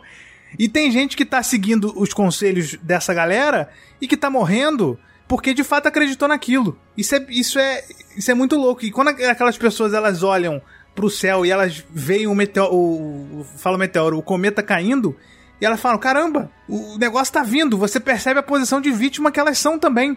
Né? Apesar de que é, elas colocam todo mundo em perigo, chega um ponto em que elas também são vítimas. Então a, o foco ele tem que ser, claro, nelas, mudar a, o ponto de vista delas, mas principalmente nas pessoas que geram isso, que são 100% políticos. E tem 100% objetivos, que, igual a gente falou aqui, financeiros. É, a gente, 100%. A gente viu isso em. Né, quando as vacinas começaram a serem compradas pelo, pelo país. A gente viu políticos aí né, se, se intitulando, carregando a bandeira de assim, ah, eu trouxe a, a vacina e aí a, a, aceitação das pessoas, né, e tudo, tudo em volta daquilo sendo é, as, as pessoas querendo colocar o nome, né?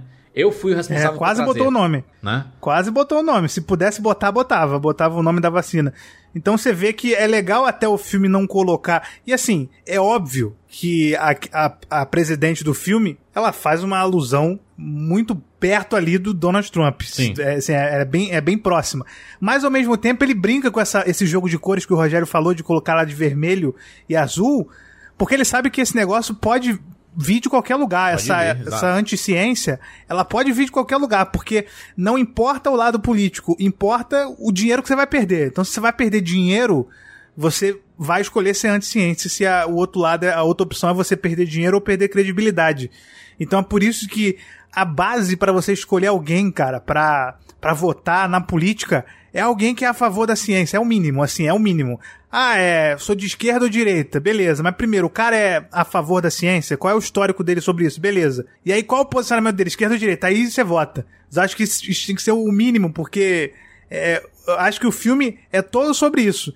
É todo mostrando que na hora que a gente precisar das pessoas, elas não vão estar ali pra gente, elas não vão pensar na gente, elas vão pensar nas vantagens, se elas forem anti-ciências. E, e, imagina o azar, né, do que a gente tá, né, cara? A gente pegou a pior pandemia da, da história e a gente tá nessa situação ainda política. Então é é realmente um aprendizado da, da de, na base da paulada que a gente, que a gente tá recebendo, porque e é, e é, por isso que eu acho que o, que o filme ele não tinha que ter essa sutileza, porque o Adam McKay ele tem. Eu vou te falar, eu, eu vou revelar aqui que eu sou burro.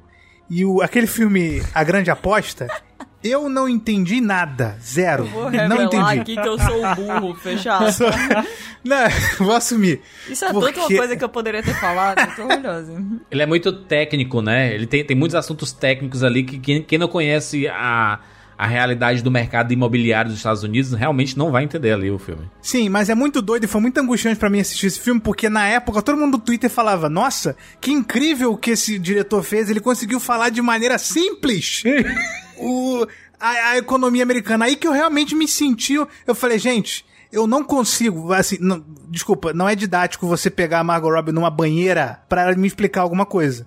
Porque eu não vou, eu não vou prestar atenção no que ela tá falando. Então, assim, isso não é uma maneira didática de você explicar alguma coisa. Você desvia o foco. E aí ela começa a falar números e eu não. E eu falo, mano, por que, que ela tá numa banheira na minha frente? Por que, que a, a Selena Gomez tá nesse filme? Então, assim, eu, não, eu acho que ele. Esse, esse filme é o filme dos últimos três que ele fez, que ele fez o Vice também.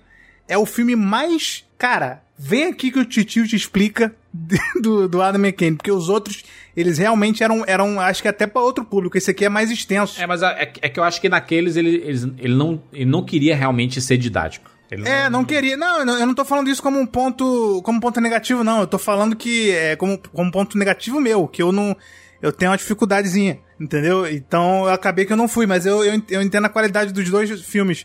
Só que esse aqui ele é mais por povão mesmo, que eu acho que é mais um. É um tiro de misericórdia. Eu ainda vou completar dizendo que a gente tá falando toda hora aqui de, de Covid, óbvio, porque a gente. Esse podcast tá sendo. A gente tá gravando em 2021. Daqui a 10 anos, se alguém ouvir esse podcast, o assunto tá, ainda vai ser o aquecimento global, que foi o objetivo desse filme, na verdade, né? E, e, eu acho que eu até comecei a falar sobre a questão da Covid estar na TV por causa disso, porque o aquecimento global é zero. É zero. Ele tá aí, ele vai, ele vai vir, ele vai acontecer, ele vai destruir o planeta e zero. De, a gente tá de boa, a gente tá tranquilo. Se você relacionar ele com o aquecimento global, aí é que ele cai como uma luva mesmo, porque realmente. E a gente tá no momento também, né, é, imaginável, que a gente tá vendo muitas chuvas é, devastando parte do Nordeste aqui, principalmente na Bahia. É, e são situações que estão que acontecendo de forma repetida. Todos os anos.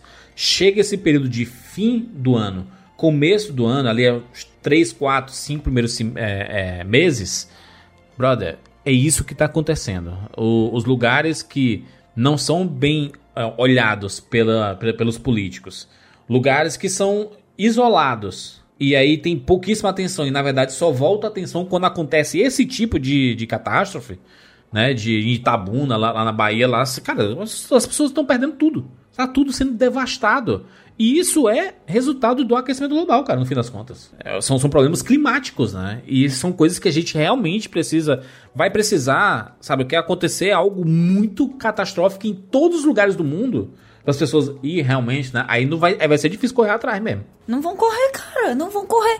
Eu não sei. Eu não sei como vocês se sentiram assistindo esse filme, mas eu fiquei muito inquieta. Eu fiquei me levantando o tempo inteiro, assim, sabe? Fazendo. mexendo assim o pescoço. É, me, me deu uma. É. Assim, um incômodo. Um incômodo muito grande. Eu fiquei com a respiração pesada, porque. É a ansiedade a que chama, né? É, exato. Porque a, a sensação, ela. Obviamente, né, as pessoas vão pegar e dizer: Meu Deus, cara, mano filme de comédia, pô, que exagero, né, e tal. Mas é a sensação de que você tá, tá preso nessa situação. Não adianta você fazer algo sozinho, não adianta você ter uma uma visão sozinho, você ter uma ideia sozinho, você querer mudar o mundo sozinho não existe. Então, no final das contas, eu acho que a, a coisa que esse filme conseguiu mais mostrar pra gente, apesar dos nossos protagonistas serem os cientistas, é que não adianta você fazer o seu melhor se você tá preso com a galera que não quer fazer o seu melhor. Não adianta. E a gente tá preso com essa galera, cara. A gente está preso com essa galera. É, é um carro em movimento direto para uma colisão. A gente tá dizendo vai bater, vai bater, mas não importa porque quem tá dirigindo é essa galera e a gente está dentro do carro e não dá para sair do carro. O que a gente faz, sabe? A gente tem que esganar o motorista, jogar ele fora e assumir. é, é, muito doido isso, porque eu, eu fiquei com a mesma sensação, cara. Tipo, por mais que eu vi os trailers do filme, né? Eu sabia o que, o que eu ia receber, mas eu não sabia que ia ser tão direto nas referências e, cara, tem, ele, ele atinge todo mundo. Inclusive aquelas pessoas que são os isentões né, o diretor do filme lá que fez sobre o, cometa, ele tava usando um bottom que era olhe para cima e para baixo. What the fuck, mano? Que porra é essa, mano? Melhor, né? É o muro. É o muro. Literalmente é o cara em cima do muro. Ele querendo despolitizar as coisas, né? Isso assim, não, é porque a gente tem que viver em harmonia aqui, sem falar sobre política, não sabe? É, não é o diretor, é, é, o. É o Capitão América. É, é o Chris Evans, Chris Evans, né? Chris Evans, é, Chris, Chris Evans. Evans. Ele é, é, ele é o gasto de ação. Não, é engraçado ele, né? O, esse personagem falando, sendo que o Chris Evans é o cara que mais se posiciona politicamente na internet, né? É, então, é, cara, é isso que é, é, é uma, essa é uma das coisas que o filme mostra bastante, que é, é, mostrar esse absurdo de você politizar o que não é politizável. O Imaginago disse, cara, em algum momento alguém falou assim: não, isso aí não. Não, isso aí não, não tá certo. E aí um monte de gente passa a acreditar nessas pessoas sem nenhum embasamento científico, sem nenhum, nada, nada, só porque um dia esse cara acordou e pensou: Quer saber? Eu vou levar mais vantagem se eu falar que isso aí não existe. E, é, e, cara... E, é, cara, isso é uma coisa muito importante. Isso é uma coisa muito importante, que é vamos trabalhar para que não seja inconveniente as pessoas fazerem as coisas, se posicionarem, dizerem onde é que elas estão, dizerem o que, é que elas querem. Porque cada vez que a gente tornar mais e mais difícil isso, meu irmão, as pessoas, é, o ser humano é um ser de conveniência. É um ser de conveniência. A gente não procura o desconforto constante, a gente procura o conforto constante mesmo quando ele machuca a gente. Então, vamos fazer a nossa parte de, de, de deixar menos escroto isso, sabe? Ah, eu tava assistindo com a Mari, né, e ela, ela falou várias vezes sobre isso, que é claro ver o quão é desproporcional o tratamento que dão quando a personagem da Jennifer Lawrence ela despiroca e quando o Leonardo DiCaprio despiroca, né? que ela, ela, né, ela, todo mundo vai morrer, não sei o que e tudo. Ela já é taxada como louca, é a internet fazendo meme e satirizando tudo e, e sendo misógino com ela e etc. Quando ele despiroca, é tipo assim, nada aconteceu, feijoada. É, até a galera teve gente que até levou um pouco mais a sério, né? Eu vou. É, porque tipo assim, opa, pera, não, calma. O cara falou, então. Então deve ser real. É aquela coisa do, do, do, do lado que você escolhe levar a sério, né? Obviamente, isso é um, um problema da nossa sociedade geral. E a gente vê isso sendo, sendo colocado constantemente, se a gente observar. Mas é o desespero que você quer levar a sério. Tipo assim, ah, tá, ah mas o, o Atila tá tá dizendo que vai morrer uma galera, ele tá dizendo que essa nova variante é perigosa, mas porra, o Atila tava aí dizendo que ia morrer um milhão de pessoas e até agora não morreu um milhão de pessoas, né? Então não vou, não vou entrar nessa aí do Atila. Ah, mas o fulano tá, tá dizendo que, que isso aqui, que eu, que eu devo sair de máscara PFF2, mas o fulano também diz pra eu ter uma alimentação perfeita e fazer, praticar exercícios físicos. Ele tá querendo demais de mim. Mas aí uma outra pessoa chega e diz assim, gente, usem máscara. E aquela é uma pessoa que você resolveu respeitar e você pega e diz assim, opa, caraca, talvez eu deva usar máscara mesmo. Porque a gente não tá, cara, ligando para os fatos. A gente tá ligando para o mensageiro. E isso é uma coisa constante. A personagem da Ariana Grande aqui, ela é muito importante para isso. para mostrar pra gente que, tipo assim, teve muita gente no show dela que ah, é um negócio ridículo. Ela tá tentando é, se, se promover e fazendo música em cima disso. Tá, mas tem um monte de gente que tá lá ouvindo, né? Que tá lá se emocionando, que tá lá entrando pra causa. E você fica assim, meu irmão, às vezes às vezes é necessário. E é o que o Imaginago falou mais cedo no cast, que é assim, que os influenciadores sejam cientistas, né? Porque no final das contas, a gente querer um mundo ideal onde as pessoas não vão escutar os influenciadores, e sim os cientistas que estão naquela coisa que tu falou, Júlio, ah, mas é porque ciência é chata, é um negócio que é muito difícil de entender, é uma coisa que é, né, excludente, que é muito elitista, conhecimento muito elitista e tudo mais. Se a gente for esperar que as pessoas de repente é, ah, tá. Cantores estão dizendo tal coisa, tal coisa. Não, não, não, não. Calma. Mas os cientistas estão dizendo tal coisa, tal coisa. Meu amigo, a gente é, é, é feito também de ligação emocional, né? Com, com as pessoas ao nosso redor. Então, infelizmente, por mais que não seja correto, não seja o ideal, a gente tem que, que aceitar de maneira triste que é assim que as coisas funcionam e a gente tem que agir de acordo com essa realidade também. Então, sim, que os cientistas sejam influenciadores e que os influenciadores, né, sejam a favor da ciência. E aí no, no, no, próprio filme mostra que eles assim, ah, esses cientistas aqui eles precisam passar por um media training, né? Ele tem que, tem que treinar, eles não são não tão preparados para chegar aqui e falar para as pessoas. Tanto que no primeiro programa que eles vão, o, a, o assunto da vez era a, a traição, né, do que a, a, personagem da Ariana Grande sofreu do rapper e depois o pedido de desculpa e o pedido de casamento, tudo, tudo ao mesmo tempo.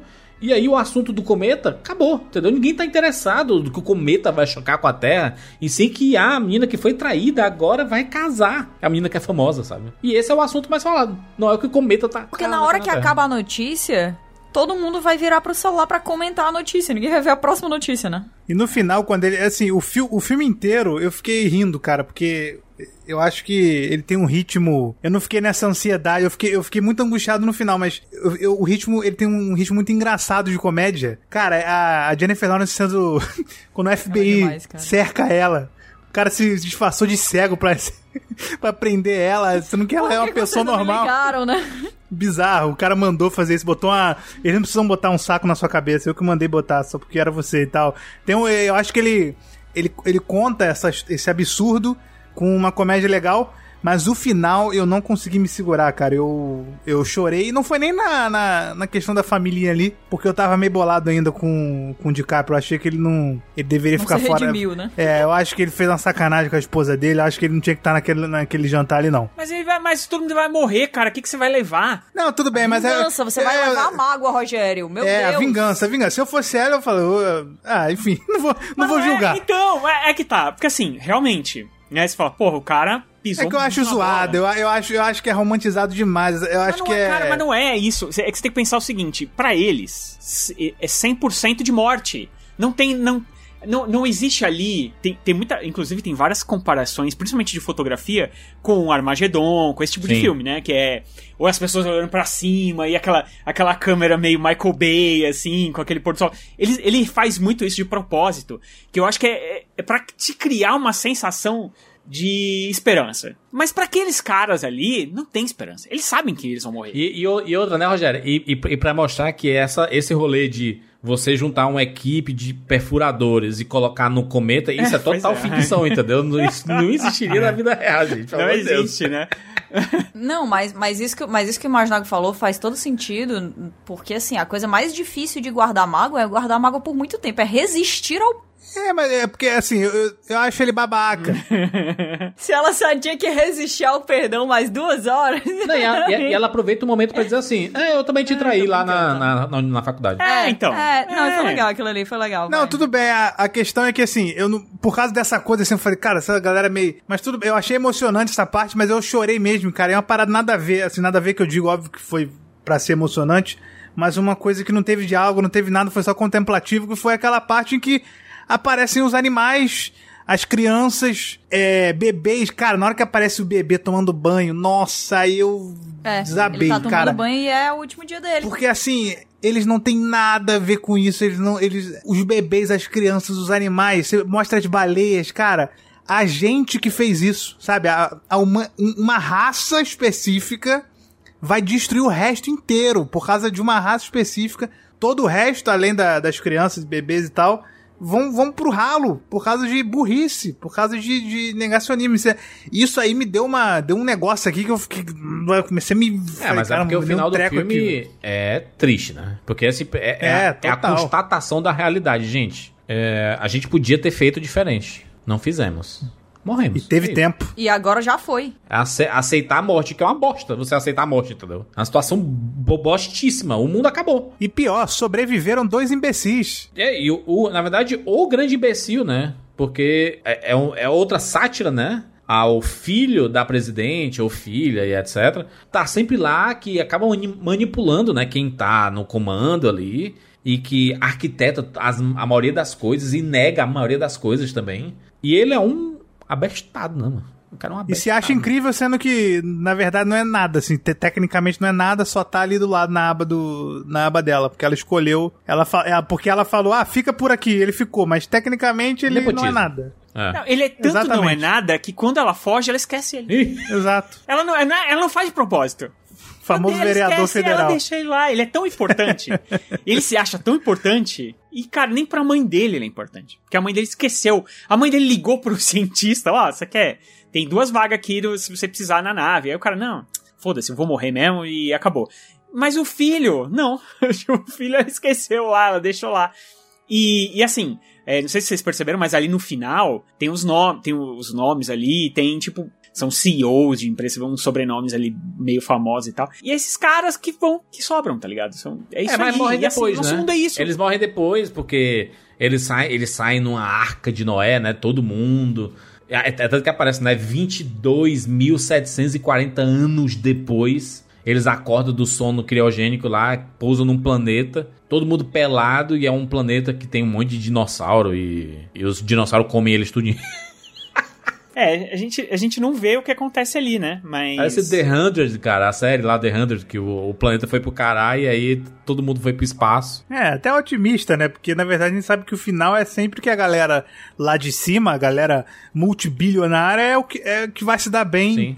E é- é- atrapalha, né? Essa galera que é, enfim, anti-ciência, atrapalha e ainda vai se dar bem, porque eles se protegem, eles têm respaldo. Se tudo der errado, tudo que eles estão arriscando ali, baseado na ideologia deles, foi o que aconteceu. O cara, É. baseado em nada, ele tinha um experimento ali que ele não tinha feito é, a- aquela, a- aquele teste, que ele não tinha disponibilizado para outros cientistas testarem também. Ele foi lá e testou. E ele sabia que se, ah, se der errado, as pessoas que estão abaixo de mim vão morrer, mas eu não, porque eu tenho respaldo. Então, assim. E é isso que acontece, assim, né? No final das contas, o- os riscos que as pessoas tomam, na verdade, a- tá na conta de quem tá embaixo, e não, não deles em si, né? E o próprio McKay falou isso quando ele fez aquele filme sobre a bolsa de valores, né? E os bancos. É tipo assim: se o cara apostar e perder, o governo vai ajudar ele. Porque o banco não pode quebrar. Então, assim, não tem risco, né? No caso desse cara que era o, o dono da Apple fictícia, né? Do filme lá.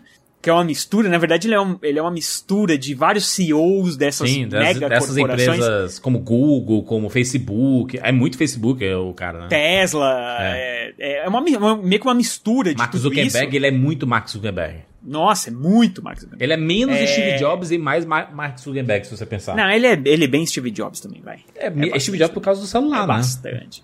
Gente, ele é muito Elon Musk. É muito Elon Também, Elon Musk, sim. Muito Elon Musk. Ah, é porque ele tá enchendo. é, é, ele tá pensando no futuro das pessoas e tal.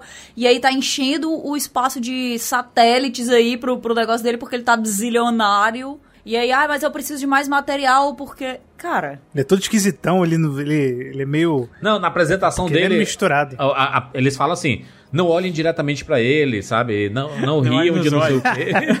É óbvio, coisa bizarra. Que doideira, cara.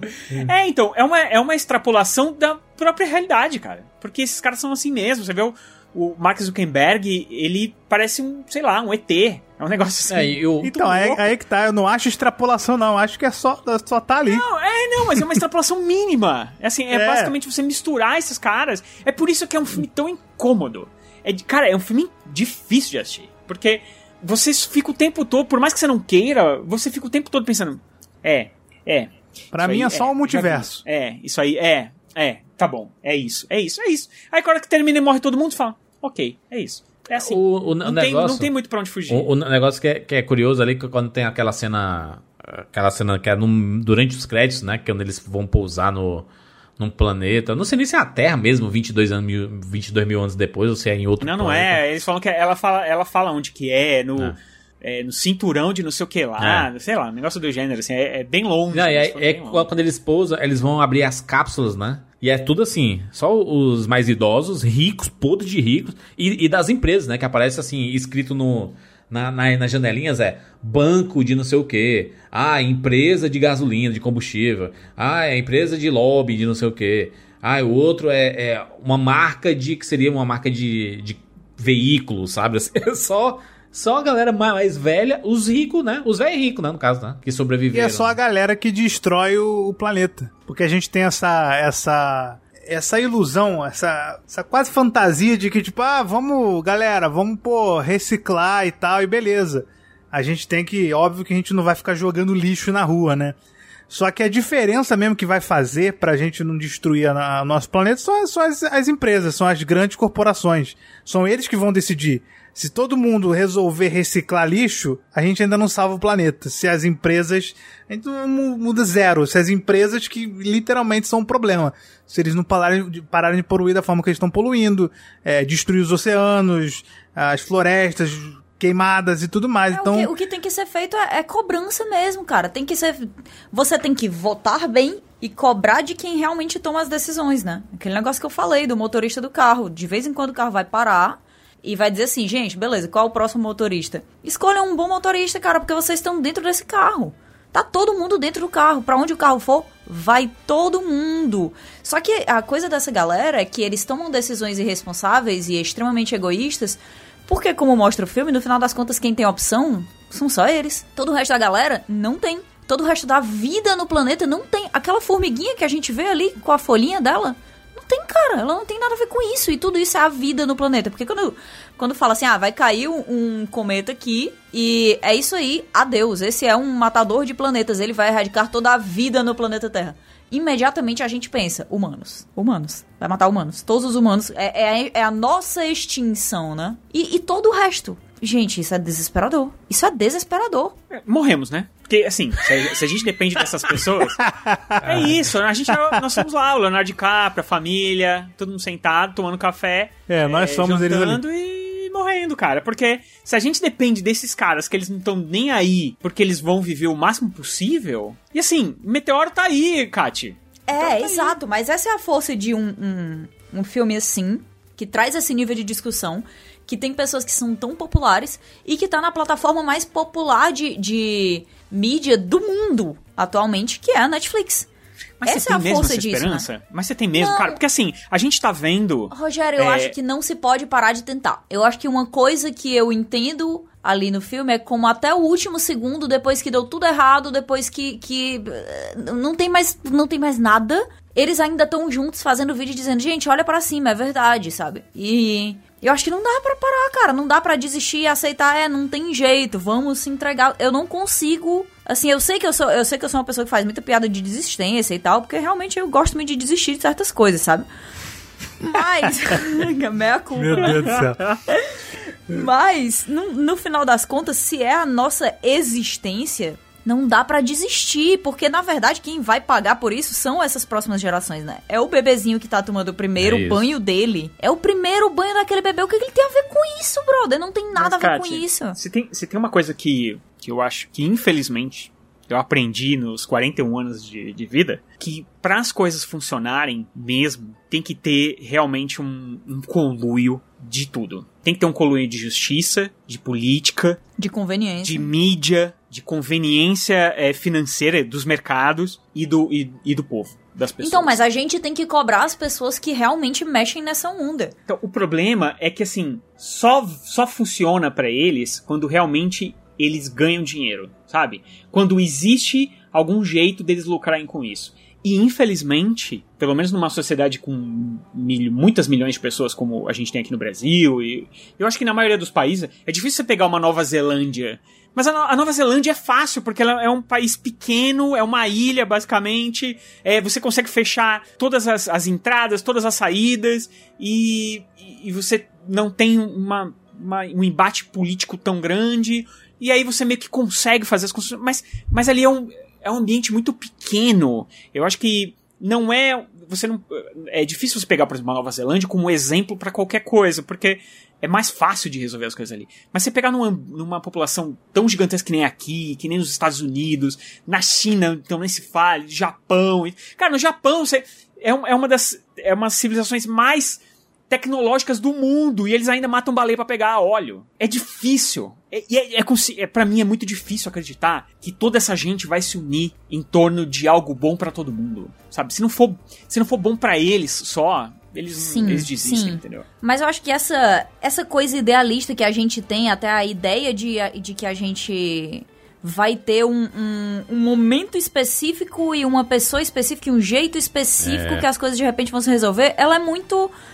Ela é muito fantasiosa, entendeu? E eu Messiânica, né, acho Kátia? que. A gente tá esperando É. uma, uma solução. É, e, e para mim, o maior erro de todos é a gente esperar uma solução vinda de uma pessoa, de um político, de uma pessoa que seja assim, entendeu? Porque, cara, a, a minha, a minha esperança, Rogério, a- o sentimento de esperança que eu tenho é de as pessoas que estão ao meu redor, elas começarem a ter pensamentos que sejam minimamente bacanas, sabe? Bons. Que não se fechem. Que, é, porque é, é, é muito próximo. É aquele, aquele conceito lá que a Tia May, no filme do Homem-Aranha, diz, né? Se você ajuda uma pessoa, você ajuda todas, né? Eu acho que se a gente começar a se mobilizar para as pessoas que estão ao nosso redor, se a gente começa a trabalhar para que as pessoas mudem a sua cabeça, a sua percepção, é, e aí muita gente não muda por quê? Porque é, é ignorante, porque a gente não tem tato com essas pessoas que são mais é, a, a gente adora dizer, né? Ah, mas são idosos, a gente. E véia é tudo assim, né? A gente adora falar isso, né? Véia é tudo assim, é impossível de mudar, não sei o que. Cara, tem que existir uma forma da gente conseguir quebrar esse, esse, esse, negócio que tá intrínseco ali, sabe? De que véia é tudo assim. Cara, não, é, não era pra ser tudo assim. A gente tem que começar a quebrar isso. Porque se a gente começa a trabalhar e mudar essas pessoas que estão ao nosso redor, essas pessoas vão escolher é, é, quando existiu, sei lá, o período de votação, vão escolher pessoas que sejam compatíveis com seus pensamentos. Mas se a gente simplesmente ignorar essas pessoas que é, são negacionistas e deixar de lado, elas vão continuar elegendo pessoas que são negacionistas e, e etc, entendeu? Então, se a gente não mudar a cabeça das pessoas, ao invés de ficar esperando uma solução vinda do céu, um, um político que venha para salvar as massas e não sei o que, a gente sempre vai ficar dependendo de outros, sabe? De outra pessoa que é quase que inatingível. Eu prefiro muito mais ter as pessoas ao meu redor que sejam atingíveis do que uma pessoa que esteja no comando que seja inatingível para mim, sabe? É porque assim, viver é bom. Não, não, pera, deixa eu completar. Pareceu bem aleatório, peraí. É porque assim, vive, uma resposta pro Rogério. Viver é bom, que ele tava falando que se não tiver um interesse, eu acho que é interesse suficiente viver, né? Sobreviver, por exemplo. É uma. é, o- Porque tem muita gente, como eu falei, não sabe que tá em perigo. Tem gente que não tá se vacinando, não é porque tá combatendo um- um, um- uma visão política, porque quem tá querendo combater uma visão política tá se vacinando escondido. Agora, quem não tá se vacinando, não tá se vacinando por ser uma vítima. Pode ter pensamentos é, vis, horríveis e tal, em outras questões, mas nessa questão ela é uma vítima. Então, se a gente conseguir mostrar pra ela que ela tá sendo enganada, que ela é uma vítima, putz, é mais uma vacinada. E aí ela vai e passa pra outra. Então, acho que a, o filme ele, ele é importante por isso. Porque ape- apesar de que eu não acho que alguém vai assistir o filme e vai falar, putz, mudei completamente minha ideia. Mas Sim, eu acho porque que ele. é o que a gente tá falando. O filme é, é pra. é a, a mensagem ela só cai. Tem um vocalista de uma banda famosa aí que eu não vou falar. Ih. É que é um baita negacionista. É um baita.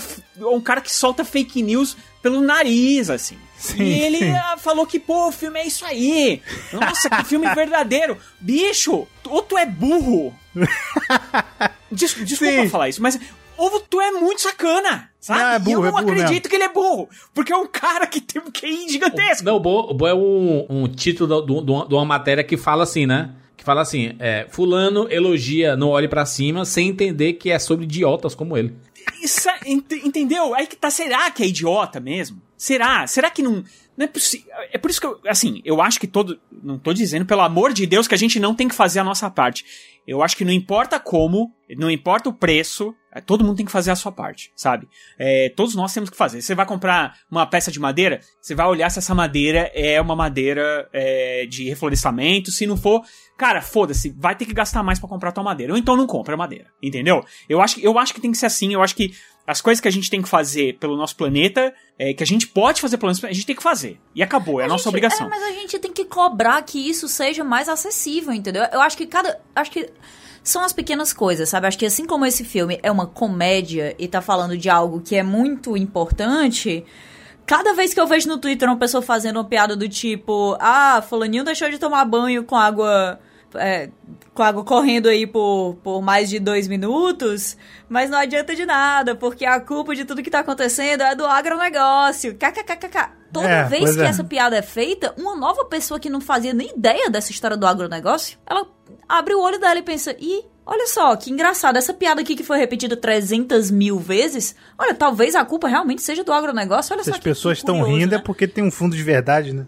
Então, e aí começa a virar uma coisa que é de conhecimento público, né? A, o poder da informação chegando a muitas pessoas por, por, né, por meios que, que parecem, aspas, aspas, inocentes, tipo um filme de comédia, é também uma coisa muito importante, né? Porque inclui, convida. E eu acho que é importante a gente pensar em outras coisas que incluem e que convidam. Eu acho, eu acho que as pessoas não vão mudar de ideia quando vê esse filme, mas eu acho que isso dá, por exemplo, é, eu acho que quanto mais na mídia tiver esse assunto, melhor, porque a gente vai poder falar, ah, esse cara aí tá igual, igual a gente tá fazendo, igual a gente tá falando, ah, o Atila é o Leonardo DiCaprio, ah, fulano é igual não sei quem. A gente começa a conectar e as pessoas vão ficar curiosas, ué, como assim ele é igual a ele? Deixa eu ver esse negócio. Aí vai tendo, e a pessoa já vai assistir o filme já com, com o viés de conectar as coisas e, e ver. Se ela, cara, não tem como. Ah, o mundo ao redor tá dizendo, um, tá passando essa mensagem, sabe? E eu acho que eu tenho uma visão mais esperançosa das coisas, porque aqui no Brasil, por exemplo, apesar de tudo, de gente querendo impedir vacinação, de, de gente não usando máscara o tempo inteiro nesses últimos, cara, nesse inferno que a gente passou nesses últimos dois anos, a gente tá batendo recorde, sabe? A gente conseguiu começar depois Sim. e ainda assim tá chegando em níveis, pô, incríveis, né? É claro que agora tá faltando a galera que é realmente a parte é, assim, tem uma parte que de fato é tá ali nessa coisa de política, mas tem uma parte que é por má gestão, tem muita gente do interiorzaço que simplesmente não chegou por má gestão, não chegou vacina pra essa galera, mas muita gente, o Brasil é o país do antivacina que se vacina escondido. E isso é. É. maravilhoso, porque a gente tem a cultura da vacina, sabe? Mas você pega, por exemplo, na França, cara, que absurdo que foi a- a- aquela manifestação da quantidade de gente, cara, contra a vacina. Então, eu, pelo menos aqui no Brasil, a gente tem esse ponto positivo. E eu tenho, eu tenho esperança também na- nas gerações do futuro. A minha esperança é que o mundo não acabe tão rápido a, a ponto de que a próxima geração não possa mudar. Porque eu acho que a, a próxima geração vai vir forte, cara. E, e- e não tem jeito. Porque eu, eu vou falar, vou falar por mim aqui. Eu não. Eu, eu tenho pensamentos hoje, por exemplo, que, sei lá, antirracistas, é, enfim, eu sou contra a homofobia, coisa que quando eu era adolescente, pelo meio em que eu fui criado, eu não era. Eu, isso é- era normal pra mim ouvir certas coisas, achar engraçado ou não Era ligar. normalizado fazer E eu- piada sobre os assuntos. atrocidades. Essa São atrocidades. Eu tive é- que ser transformado quando eu tinha ah, ali os meus 17, é, 18 anos, 19 por aí. Hoje em dia eu, ainda aprendo muita coisa. E aí, e isso, enfim, você percebe, olha o quanto tempo. O meu filho, ele já, ele já tá sabendo disso agora. Meu filho tem dois anos de idade. Ele tá sabendo disso agora. Ele tá numa a creche dele, por exemplo, que ele vai entrar. Ela, ela é uma, isso é bizarro, isso, pra mim isso nem existia. É uma creche que tem uma ideologia antirracista. E na turma dele tem 15 alunos. Então, assim, com dois anos de de idade. Então, você, eu tenho muita esperança nisso. É claro que, ah, mas aí a galera que é racista tem filho também. Mas eu acho que, cara, eu quando era pequeno nunca tive ninguém que chegou pra mim e falou, pô, cara, isso aí é racismo que você tá fazendo, sabe? Ou, ou- ou eu chegar pra alguém, não tinha isso. E meu filho, ele vai chegar pra alguém e vai falar, cara, você tá sendo racista. Isso pra mim é um universo surreal. E é por isso que eu tenho esperança no, no futuro. É claro que a gente tá falando não tem nada a ver com racismo, mas assim, acho que o racismo é uma. É uma é, é algo ruim pra humanidade. É uma. É, é o fato, é, é uma espécie de negacionismo também, né? A gente tá negando uma realidade óbvia. Então, eu acho que é esperançoso o fato de que a gente que tá nesse inferno, a gente vai criar crianças, ou enfim, não necessariamente filhos, né? Mas a gente vai criar uma próxima geração que vai combater isso já na infância. Então vai ser muito difícil, apesar de da galera que é, enfim, que atrapalha, é, também tá criando essas crianças, vai ser muito difícil eles se manterem por muito tempo igual tá agora, porque essa galera é dominante hoje em dia. Mas acho que isso vai se reverter no futuro. Não tem jeito. Por isso que eu, eu sou. eu, eu tô mais esperançoso que o Rogério. Não, é, que, é assim, não, eu, eu concordo contigo. Eu acho que é, isso também é muito fazer a nossa parte. É a gente criar as nossas crianças com uma visão mais ampla de mundo para que elas tratem essas coisas normais como normais, né? Que infelizmente Sim. as coisas normais hoje são tratadas de uma forma absurda. Porém, E que não é pensando- política. Não é política. Não é política. Não tem, isso não tem nada a ver com política. Isso tem a ver com a vida das pessoas, o que elas fazem dentro da casa delas, ou, ou seja lá o que elas. Desde que não, não prejudique ninguém, são coisas normais. Isso tem que ser tratado dessa forma, e eu acho que com a maior naturalidade possível, e eu acho que é a nossa obrigação muito é fazer isso. Porém, eu fico pensando que na época dos nossos pais, talvez algumas pessoas, elas, e dos nossos avós também, talvez elas tenham pensado assim, cara, a gente tá melhorando pro futuro. E elas jamais, jamais, jamais imaginariam que tem gente em 2021 que acredita que a Terra é plana, sabe? É, são coisas que foram criadas do nada. Eu não sei, isso veio do nada. De repente tinha gente. Porque assim, a coisa mais maluca que tinha quando eu era criança eram as pessoas que não acreditavam que o homem foi pra lua. De repente, a nossa Terra já não é mais redonda. Sabe? Uma coisa, uma coisa científica extremamente provável. Se- qualquer pessoa consegue provar isso, cara. E o cara pega um imbecil, pega uma régua e fica Tá vendo? Olha aqui, ó. Ele pega uma régua e aí ele mede o, No o mar. horizonte e fala: Tá vendo? A Terra é quadrada. Ah, vai pro inferno, sabe? É, é, e aí eu fico pensando em pessoas que, que sofreram na época da ditadura militar, e isso não é política também. Aliás, é política, mas não é. é, não é não tem a ver com lado, tem a ver com história. Tivemos uma ditadura política, sim, no Brasil. Tivemos uma ditadura militar, sim, no Brasil. E aí hoje, é, muita gente morreu nessa ditadura militar. Muita gente morreu pra gente ter uma democracia hoje em dia. E essas pessoas, elas são negadas, de repente, porque tem gente que fala, não existiu ditadura militar. Então, é, por mais que eu tenha, eu queira muito ter uma esperança, eu também tenho um medo, cara. Porque, é, como eu disse, a, a única vez que eu vi as coisas funcionarem foi de um jeito porque, porque todo mundo queria, porque o mercado queria primeiro, depois, aliás, a justiça, entre aspas, justiça, que na verdade a gente descobre hoje em dia ser política, queria, deve ser a mídia queria, os políticos queriam, e aí o mercado queria, e aí as pessoas resolveram ir pra rua, porque quando todas essas forças se juntam, aí as pessoas vão pra rua e o que elas escolhem na rua é o que é, o que é escolhido na real. Isso eu vi uma vez acontecer. Pode ser que quando a água bata na bunda, pode ser que quando as pessoas veem, vejam mesmo o, o meteoro vindo, quando o rabinho dele aparecer, Já aparece, tá? Mas, de repente, quando ficar assim, bem desesperador, tipo, a gente não ter água para beber mais mesmo e esse tipo de coisa. Aliás, inclusive, tem uma série da Netflix agora que é o Mar da Tranquilidade, é, que eu tô começando a assistir, em que o mundo, tipo, não tem mais água. E aí o, o, o dinheiro do mundo é basicamente um cartão que as pessoas podem usar para encher as suas garrafinhas de água. Então, talvez quando a gente chegar nisso, aí sim o banco, os bancos, o financeiro, o político, as pessoas, a mídia, todo mundo olha pra, olhe para isso com a seriedade, a seriedade que é necessário, aí a gente pode mudar as coisas, entendeu? É, Mas eu concordo assim, que cara- assistindo esse filme não vai mudar a vida de uma pessoa, tipo assim, ela não vai mudar a opinião dela de repente. Porém, esse filme ele abre uma das coisas mais importantes que existem, que é diálogo, né? Sim. É discussão. A conversa, né? É a vontade de falar sobre, é o que a gente realmente tá fazendo aqui, mas é o que tá todo mundo fazendo no Twitter, é o que tá todo mundo fazendo no Instagram, é o que tá todo mundo fazendo nos encontros aí de fim de ano. E aí, o que é que tu tem assistido ultimamente? Cara, assisti aquele filme da Netflix, aquele Não Olhe Para Cima. Pô, muito louco, né? Porque as coisas acontecem pra gente, a gente às vezes não se liga o nível do absurdo, mas quando você condensa todo esse absurdo em duas horinhas e pouco, fica muito real, né? Um negócio é outro. É muito. Então é isso. Gostando ou não gostando, Kat? Gostando ou não gostando, concordando ou não concordando, as pessoas elas vão falar sobre.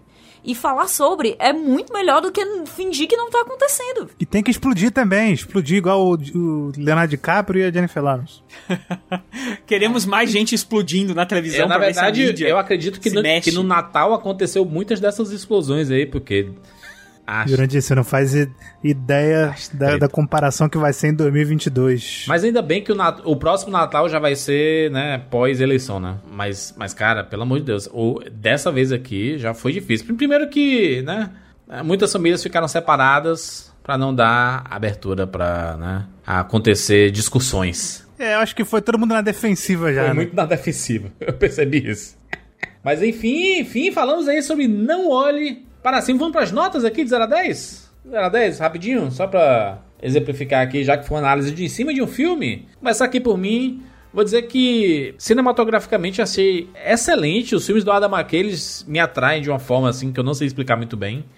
Acho que a narrativa dele é bem diferente dos filmes convencionais, assim, ele ele para, sabe? Ele para a tela e coloca uma foto, ele coloca coisas escritas na, na, na tela, assim, sabe? Ele, ele, ele sabe fazer uma puta apresentação. Essa é a verdade. O Adam McKay, sabe contar essas narrativas, já contou sobre a crise financeira nos Estados Unidos, já contou sobre o, o vice-presidente americano mais popular da história, que praticamente movimentou é, o cenário americano inteiro.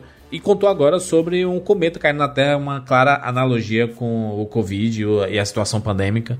É, tomara que ele continue nessa atuada aí. É um diretor que eu tô. Eu, eu gosto de.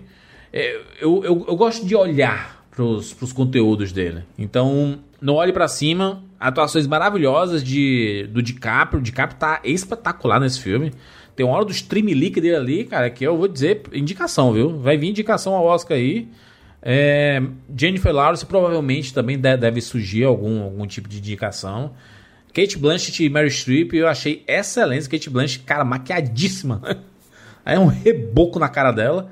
Ela tá com uma dentadura Tem, tem- também. tem umas né? dentaduras nesse filme. Exato. Tem uma dentadura, é. Então é, é um filme que tem um elenco muito bom, o texto é muito bom.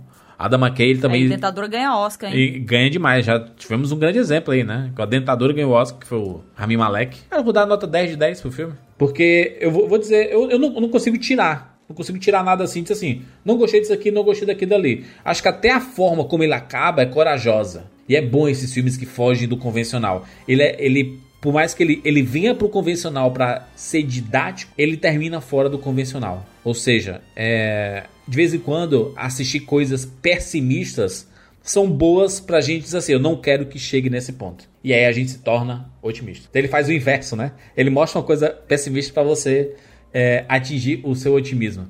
Então vou dar a nota 10 de 10. É, Rogério, por favor? Eu disse, eu acho que o tema do filme é absurdo. É absurdo, infelizmente, extremamente realista. Existe toda uma discussão na internet falando não só sobre o tema do filme, mas Bafafá. chamando de burro porque gostou, ou porque não gostou, ou porque entendeu, ou porque não entendeu, e bibibabá.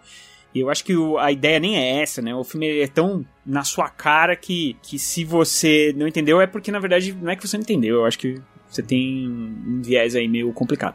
Mas de qualquer forma, eu sei que é proposital. Mas pra mim, eu preferia que ele fosse um filme um pouquinho mais sutil. Eu não gosto muito quando a coisa é, é, é mastigada demais na sua cara, apesar que eu sei, mais uma vez, que é o intuito do cara, foi fazer exatamente. Cara, eu vou fazer o mais mastigado possível porque eu, eu quero jogar isso na cara de vocês. O quanto vocês estão sendo imbecis com o planeta fazendo o que vocês estão fazendo. Mas ainda assim, eu preferia um pouquinho mais de. Eu acho que um pouquinho mais de cinema, talvez. Que eu acho que, que aqui ele, ele. Na verdade, ele é mais uma ideia filmada do que cinema em si, na minha opinião. Então, mas como ele é um filme muito importante e que é muito difícil você não embarcar nessa jornada absurda que a gente tá vivendo hoje em dia, então vai ser uma nota 8. Hein, Katyusha? É, eu, eu entendo o que o Rogério disse, eu acho que realmente, assim, o, o filme, ele é bem óbvio, eu acho que ele não pretende ser qualquer coisa que não óbvio, mas eu acho que ele, na obviedade dele, foi assim, pra, pra ser uma coisa de comédia, pra ser uma coisa que é escrachada e pra ser uma coisa que é óbvia, porque tem que ser, ele conseguiu, por incrível que pareça, ser bastante elegante, né? As quebras do. do da toda, de toda a comédia, de todo o absurdo, com cenas em que a gente tá discutindo ciência de maneira séria. As pequenas coisas que a gente valoriza ainda estão sendo colocadas lá. Essas quebras com, com cenas de tipo, documentário do Discovery Channel, sabe? Curto muito, curto, curti demais isso e eu acho que cinema é uma coisa feita pra gente pensar e sentir, né? E eu pensei e senti muito, caraca, eu senti muito com esse filme. Eu fiquei, eu fiquei eu fiquei feliz, eu achei engraçado, eu tive vontade, assim, de aplaudir, sabe, em vários momentos, e eu fiquei profundamente desesperada, com meio falta de ar, e tô pensando nele desde que acabou, sabe, tentando saber o que que os outros acharam, o que que os outros estão falando e para mim isso não, não tem preço, sabe? Eu não acho que ele é o filme que vai mudar o mundo e eu não acho que ele é o melhor filme que eu já assisti na minha vida, mas dado o que ele tentou fazer versus o que ele aparentemente está conseguindo fazer, que é muito barulho, eu eu dou também aí uma nota 10 pra ele. Eu acho que dentro do que ele se propõe, ele é um filme que brilhou e eu acho que ele vai continuar brilhando. E Imaginago. Juras, parafraseando o nosso querido Rogerinho do Engar, hum. definitivamente isso é um filme. é, é porque assim, filme eu não consigo é, avaliar nesse nível. Até eu entendo o Rogério, inclusive concordo com ele, mas eu não consigo fazer análises críticas nesse sentido em um filme que mexe tanto comigo em uma questão social. Quando ele me pega assim do tipo, quando eu terminei de ver esse filme, eu, não, eu, eu simplesmente não consegui ficar parado, igual a Catiuja falou. Eu, eu, eu queria falar com alguém, eu queria fazer alguma coisa e ver o que as pessoas estavam achando, porque eu tava, eu tava me sentindo estranho, eu tava ansioso e tal. E não é realmente um filme excelente, nada do tipo. É um filme de comédia. Eu achei ele engraçado, eu achei que ele tem um, um, um ritmo de comédia muito bom, que, que, enfim, eu ri em vários momentos. É, como eu falei na cena da, da, do FBI prendendo a Jennifer Lawrence, o, a própria questão do general lá cobrando pelo biscoito, que é de graça. É, tem várias mini coisinhas que são engraçadas no filme. É, eu gostei muito, mas eu acho que principalmente a, a mensagem que ele passa é forte e. E aí não dá pra. Eu, eu não consigo separar, sabe? Eu. Eu não consigo separar o sentimento do, do da análise. Já, se fosse um, um filme que fosse só uma questão, talvez um filme de aventura, de ação, beleza, mas ele tá muito conectado com a realidade. É como se eu fizesse um, um review da. Faz um. dá uma nota aí pro ano de 2021. Em resumo, é, é, é isso. O que aconteceu no ano? É muito doido. É por isso que eu, eu, eu vou mais pela Kat mesmo, do tipo, não foi o melhor é, o filme que eu já vi na minha vida, mas foi um filme que mexeu muito comigo e até hoje eu tô, tô pensando nele. Então, também dou 10 pela, pela forma como ele como ele repercutiu e tá repercutindo, gerando questionamento. Gente se sentindo superior por ter entendido um filme óbvio, mas é. faz parte da, do jogo. Eu, eu, eu queria só completar, falar uma coisa que é, acho que é importante, que é o seguinte. É, o problema dele ser óbvio demais é que se a gente viver no mundo. Se de repente o mundo ficar perfeito, ele envelhece pra cacete, entendeu? Por isso que de repente, às vezes, alguns filmes antigos que a gente assiste hoje e que na época não tinham conotações, as pessoas não percebiam conotações políticas apesar de elas estarem lá, mas não era evidente e tudo mais. Aí você assiste hoje em dia e fala, caramba, olha isso, entendeu? Tipo, o, próprio Idiocracia é um filme que é o que a Kat falou, tem de bunda, peito, um monte de piada de, de sei lá, de peido, esse tipo de coisa. Porém, com o tempo, ele foi ficando, infelizmente, absurdamente atual. É, e eu acho que um filme que é óbvio demais, a tendência dele é, mais pra frente ficar ultrapassado é muito grande. O próprio A Grande Aposta é um filme que hoje em dia, se você assistir, ele não faz. ele já não é mais tão atual como ele era na época. Exatamente por, por ser óbvio demais.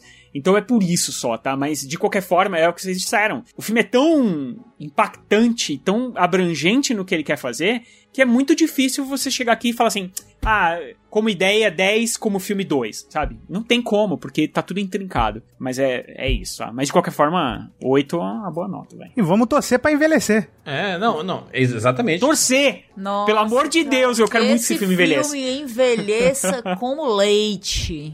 É, porque se a gente tiver daqui 10 anos e falando assim, caraca, esse filme continua atual, aí, putz, fudeu então. aí fudeu. Deu, me É, deu ruim. Aí, É Bate, até bati na madeira aqui. Deu ruim Meteoro demais. acabou. Eu acho que esse, esse filme é, da- é daqueles que se enquadram naquele perfil que a gente até fez um podcast, né? A gente fez aquele o listão de 30 filmes com crítica social foda. É, o Rapadura que é 602, tem 30 dicas de filmes lá. Esse é o título mesmo? É, Eu pulei É esse. exatamente isso. Não é possível. 30 filmes, listão. 602. Beleza. 30 filmes com crítica social foda. É, e aí foi. É porque a gente tava muito na onda de falar de alguns filmes na época e tudo. Que a gente falou de Bacurau, de Parasita. A gente falou de O Poço, né? Na, na época também. São filmes que têm discussões e foram muito populares naqueles períodos, né? Que eles foram lançados. E tava todo mundo falando e meio que não entendendo também algumas coisas que estavam rolando ali. E a gente fez as edições sobre eles e, e a gente... Pô, vamos- tem muitos outros filmes que falam desses assuntos. Acho que esse daqui se enquadra também, né? Se tivesse é, na, na lista ali, a gente poderia enquadrar fácil. Ou no Olhe Pra Cima. Mas são filmes, assim, interessantes que trazem discussões. E pra mim, é muito mais importante um filme reverberar do que ele ser só espetacular e não gerar nada, entendeu? Não gerar conversa, não gerar discussão, não gerar nada. Ele assim, caraca, filme bonito, ai, atuação perfeita, não sei o que, mas você não, não conversa sobre ele. Eu prefiro o filme assim. É, ele pode até não ser a maior maravilha do mundo tecnicamente, apesar de eu gostar muito dele tecnicamente, mas a gente quer conversar, a gente quer falar, as pessoas estão criando meme, estão correlacionando com a vida real. Acho que são os, os filmes que conseguem fazer isso, eles ganham sobrevida, sabe? E nada melhor do que a gente poder discutir sobre estas obras. É isso, finalizamos mais um Rapadura Cast. Imaginago, muito obrigado pela participação aqui. Você que é, saiu da sua, da sua área ali, né? Que normalmente a gente chama pra falar de animações. Imaginago Totalmente. de, né, de tretas aí. Tretas não, né? Tiramos o Imaginaga da linha de, de conforto dele lá. Ele tava lá de boa, só falando dos desenhos e tal. De repente, toma! Até achei engano. Chegou o convite, eu falei, tem certeza que é pra mim isso aqui? Ah, mas ele fala de Pixar, pô. que é, é isso aí, já, já fala É. sobre esse assunto todo. Tá perto de Wally ali o assunto aqui, né? É, Tá isso, bom. total ali. isso. É. Ah, Imaginago você pode encontrar no YouTube, né? No YouTube, nas redes sociais aí, Imaginago, arroba Imaginago. Pesquisa Imaginago Isso aí, no, só no jogar- YouTube, né? Você encontra lá. Joga Imaginaga em qualquer lugar que você me encontra aí. E é isso aí. Thiago Animações. Thiago Animações é passado. Hoje em dia o Imaginaga é meu. Perdi meu nome esse ano, mas recuperei. Olha aí, então não, não foi de todo ruim 2021, né? Esse que é o nosso Foi podcast derradeiro do ano. Fizemos aqui, caraca, 57 edições. Parabéns aí, Rapadura Cash, 57 edições em 2021. Promessa de muito mais podcasts em 2022. Muito obrigado a todo mundo que acompanhou a gente nessa jornada em 2021. Se você acompanha em qualquer dispositivo e que tiver né, sistema de avaliações, por exemplo, Spotify agora tem avaliações, você pode deixar a sua estrelinha pra gente. Obviamente, se você é nosso, nosso fiel ouvinte, você já deixou suas cinco estrelas lá pra gente. Que vai ser muito importante, vai ser muito legal, a gente vai ficar muito feliz com a sua avaliação e fazer esse podcast crescer. E o algoritmo do Spotify entender assim: olha, rapaz, as pessoas né, estão interessadas aqui nesse podcast e tudo, e ele pode É, recomendar. assim, dá cinco estrelas aí. Por favor. Tá fazendo nada. Tá deitado na cama, pega o celular aí e vai dando cinco estrelas. Exatamente. O que custa? No Spotify, muito simples, muito fácil. É isso, nos encontramos em 2022. Tchau. There is another fade away to not be too late. All I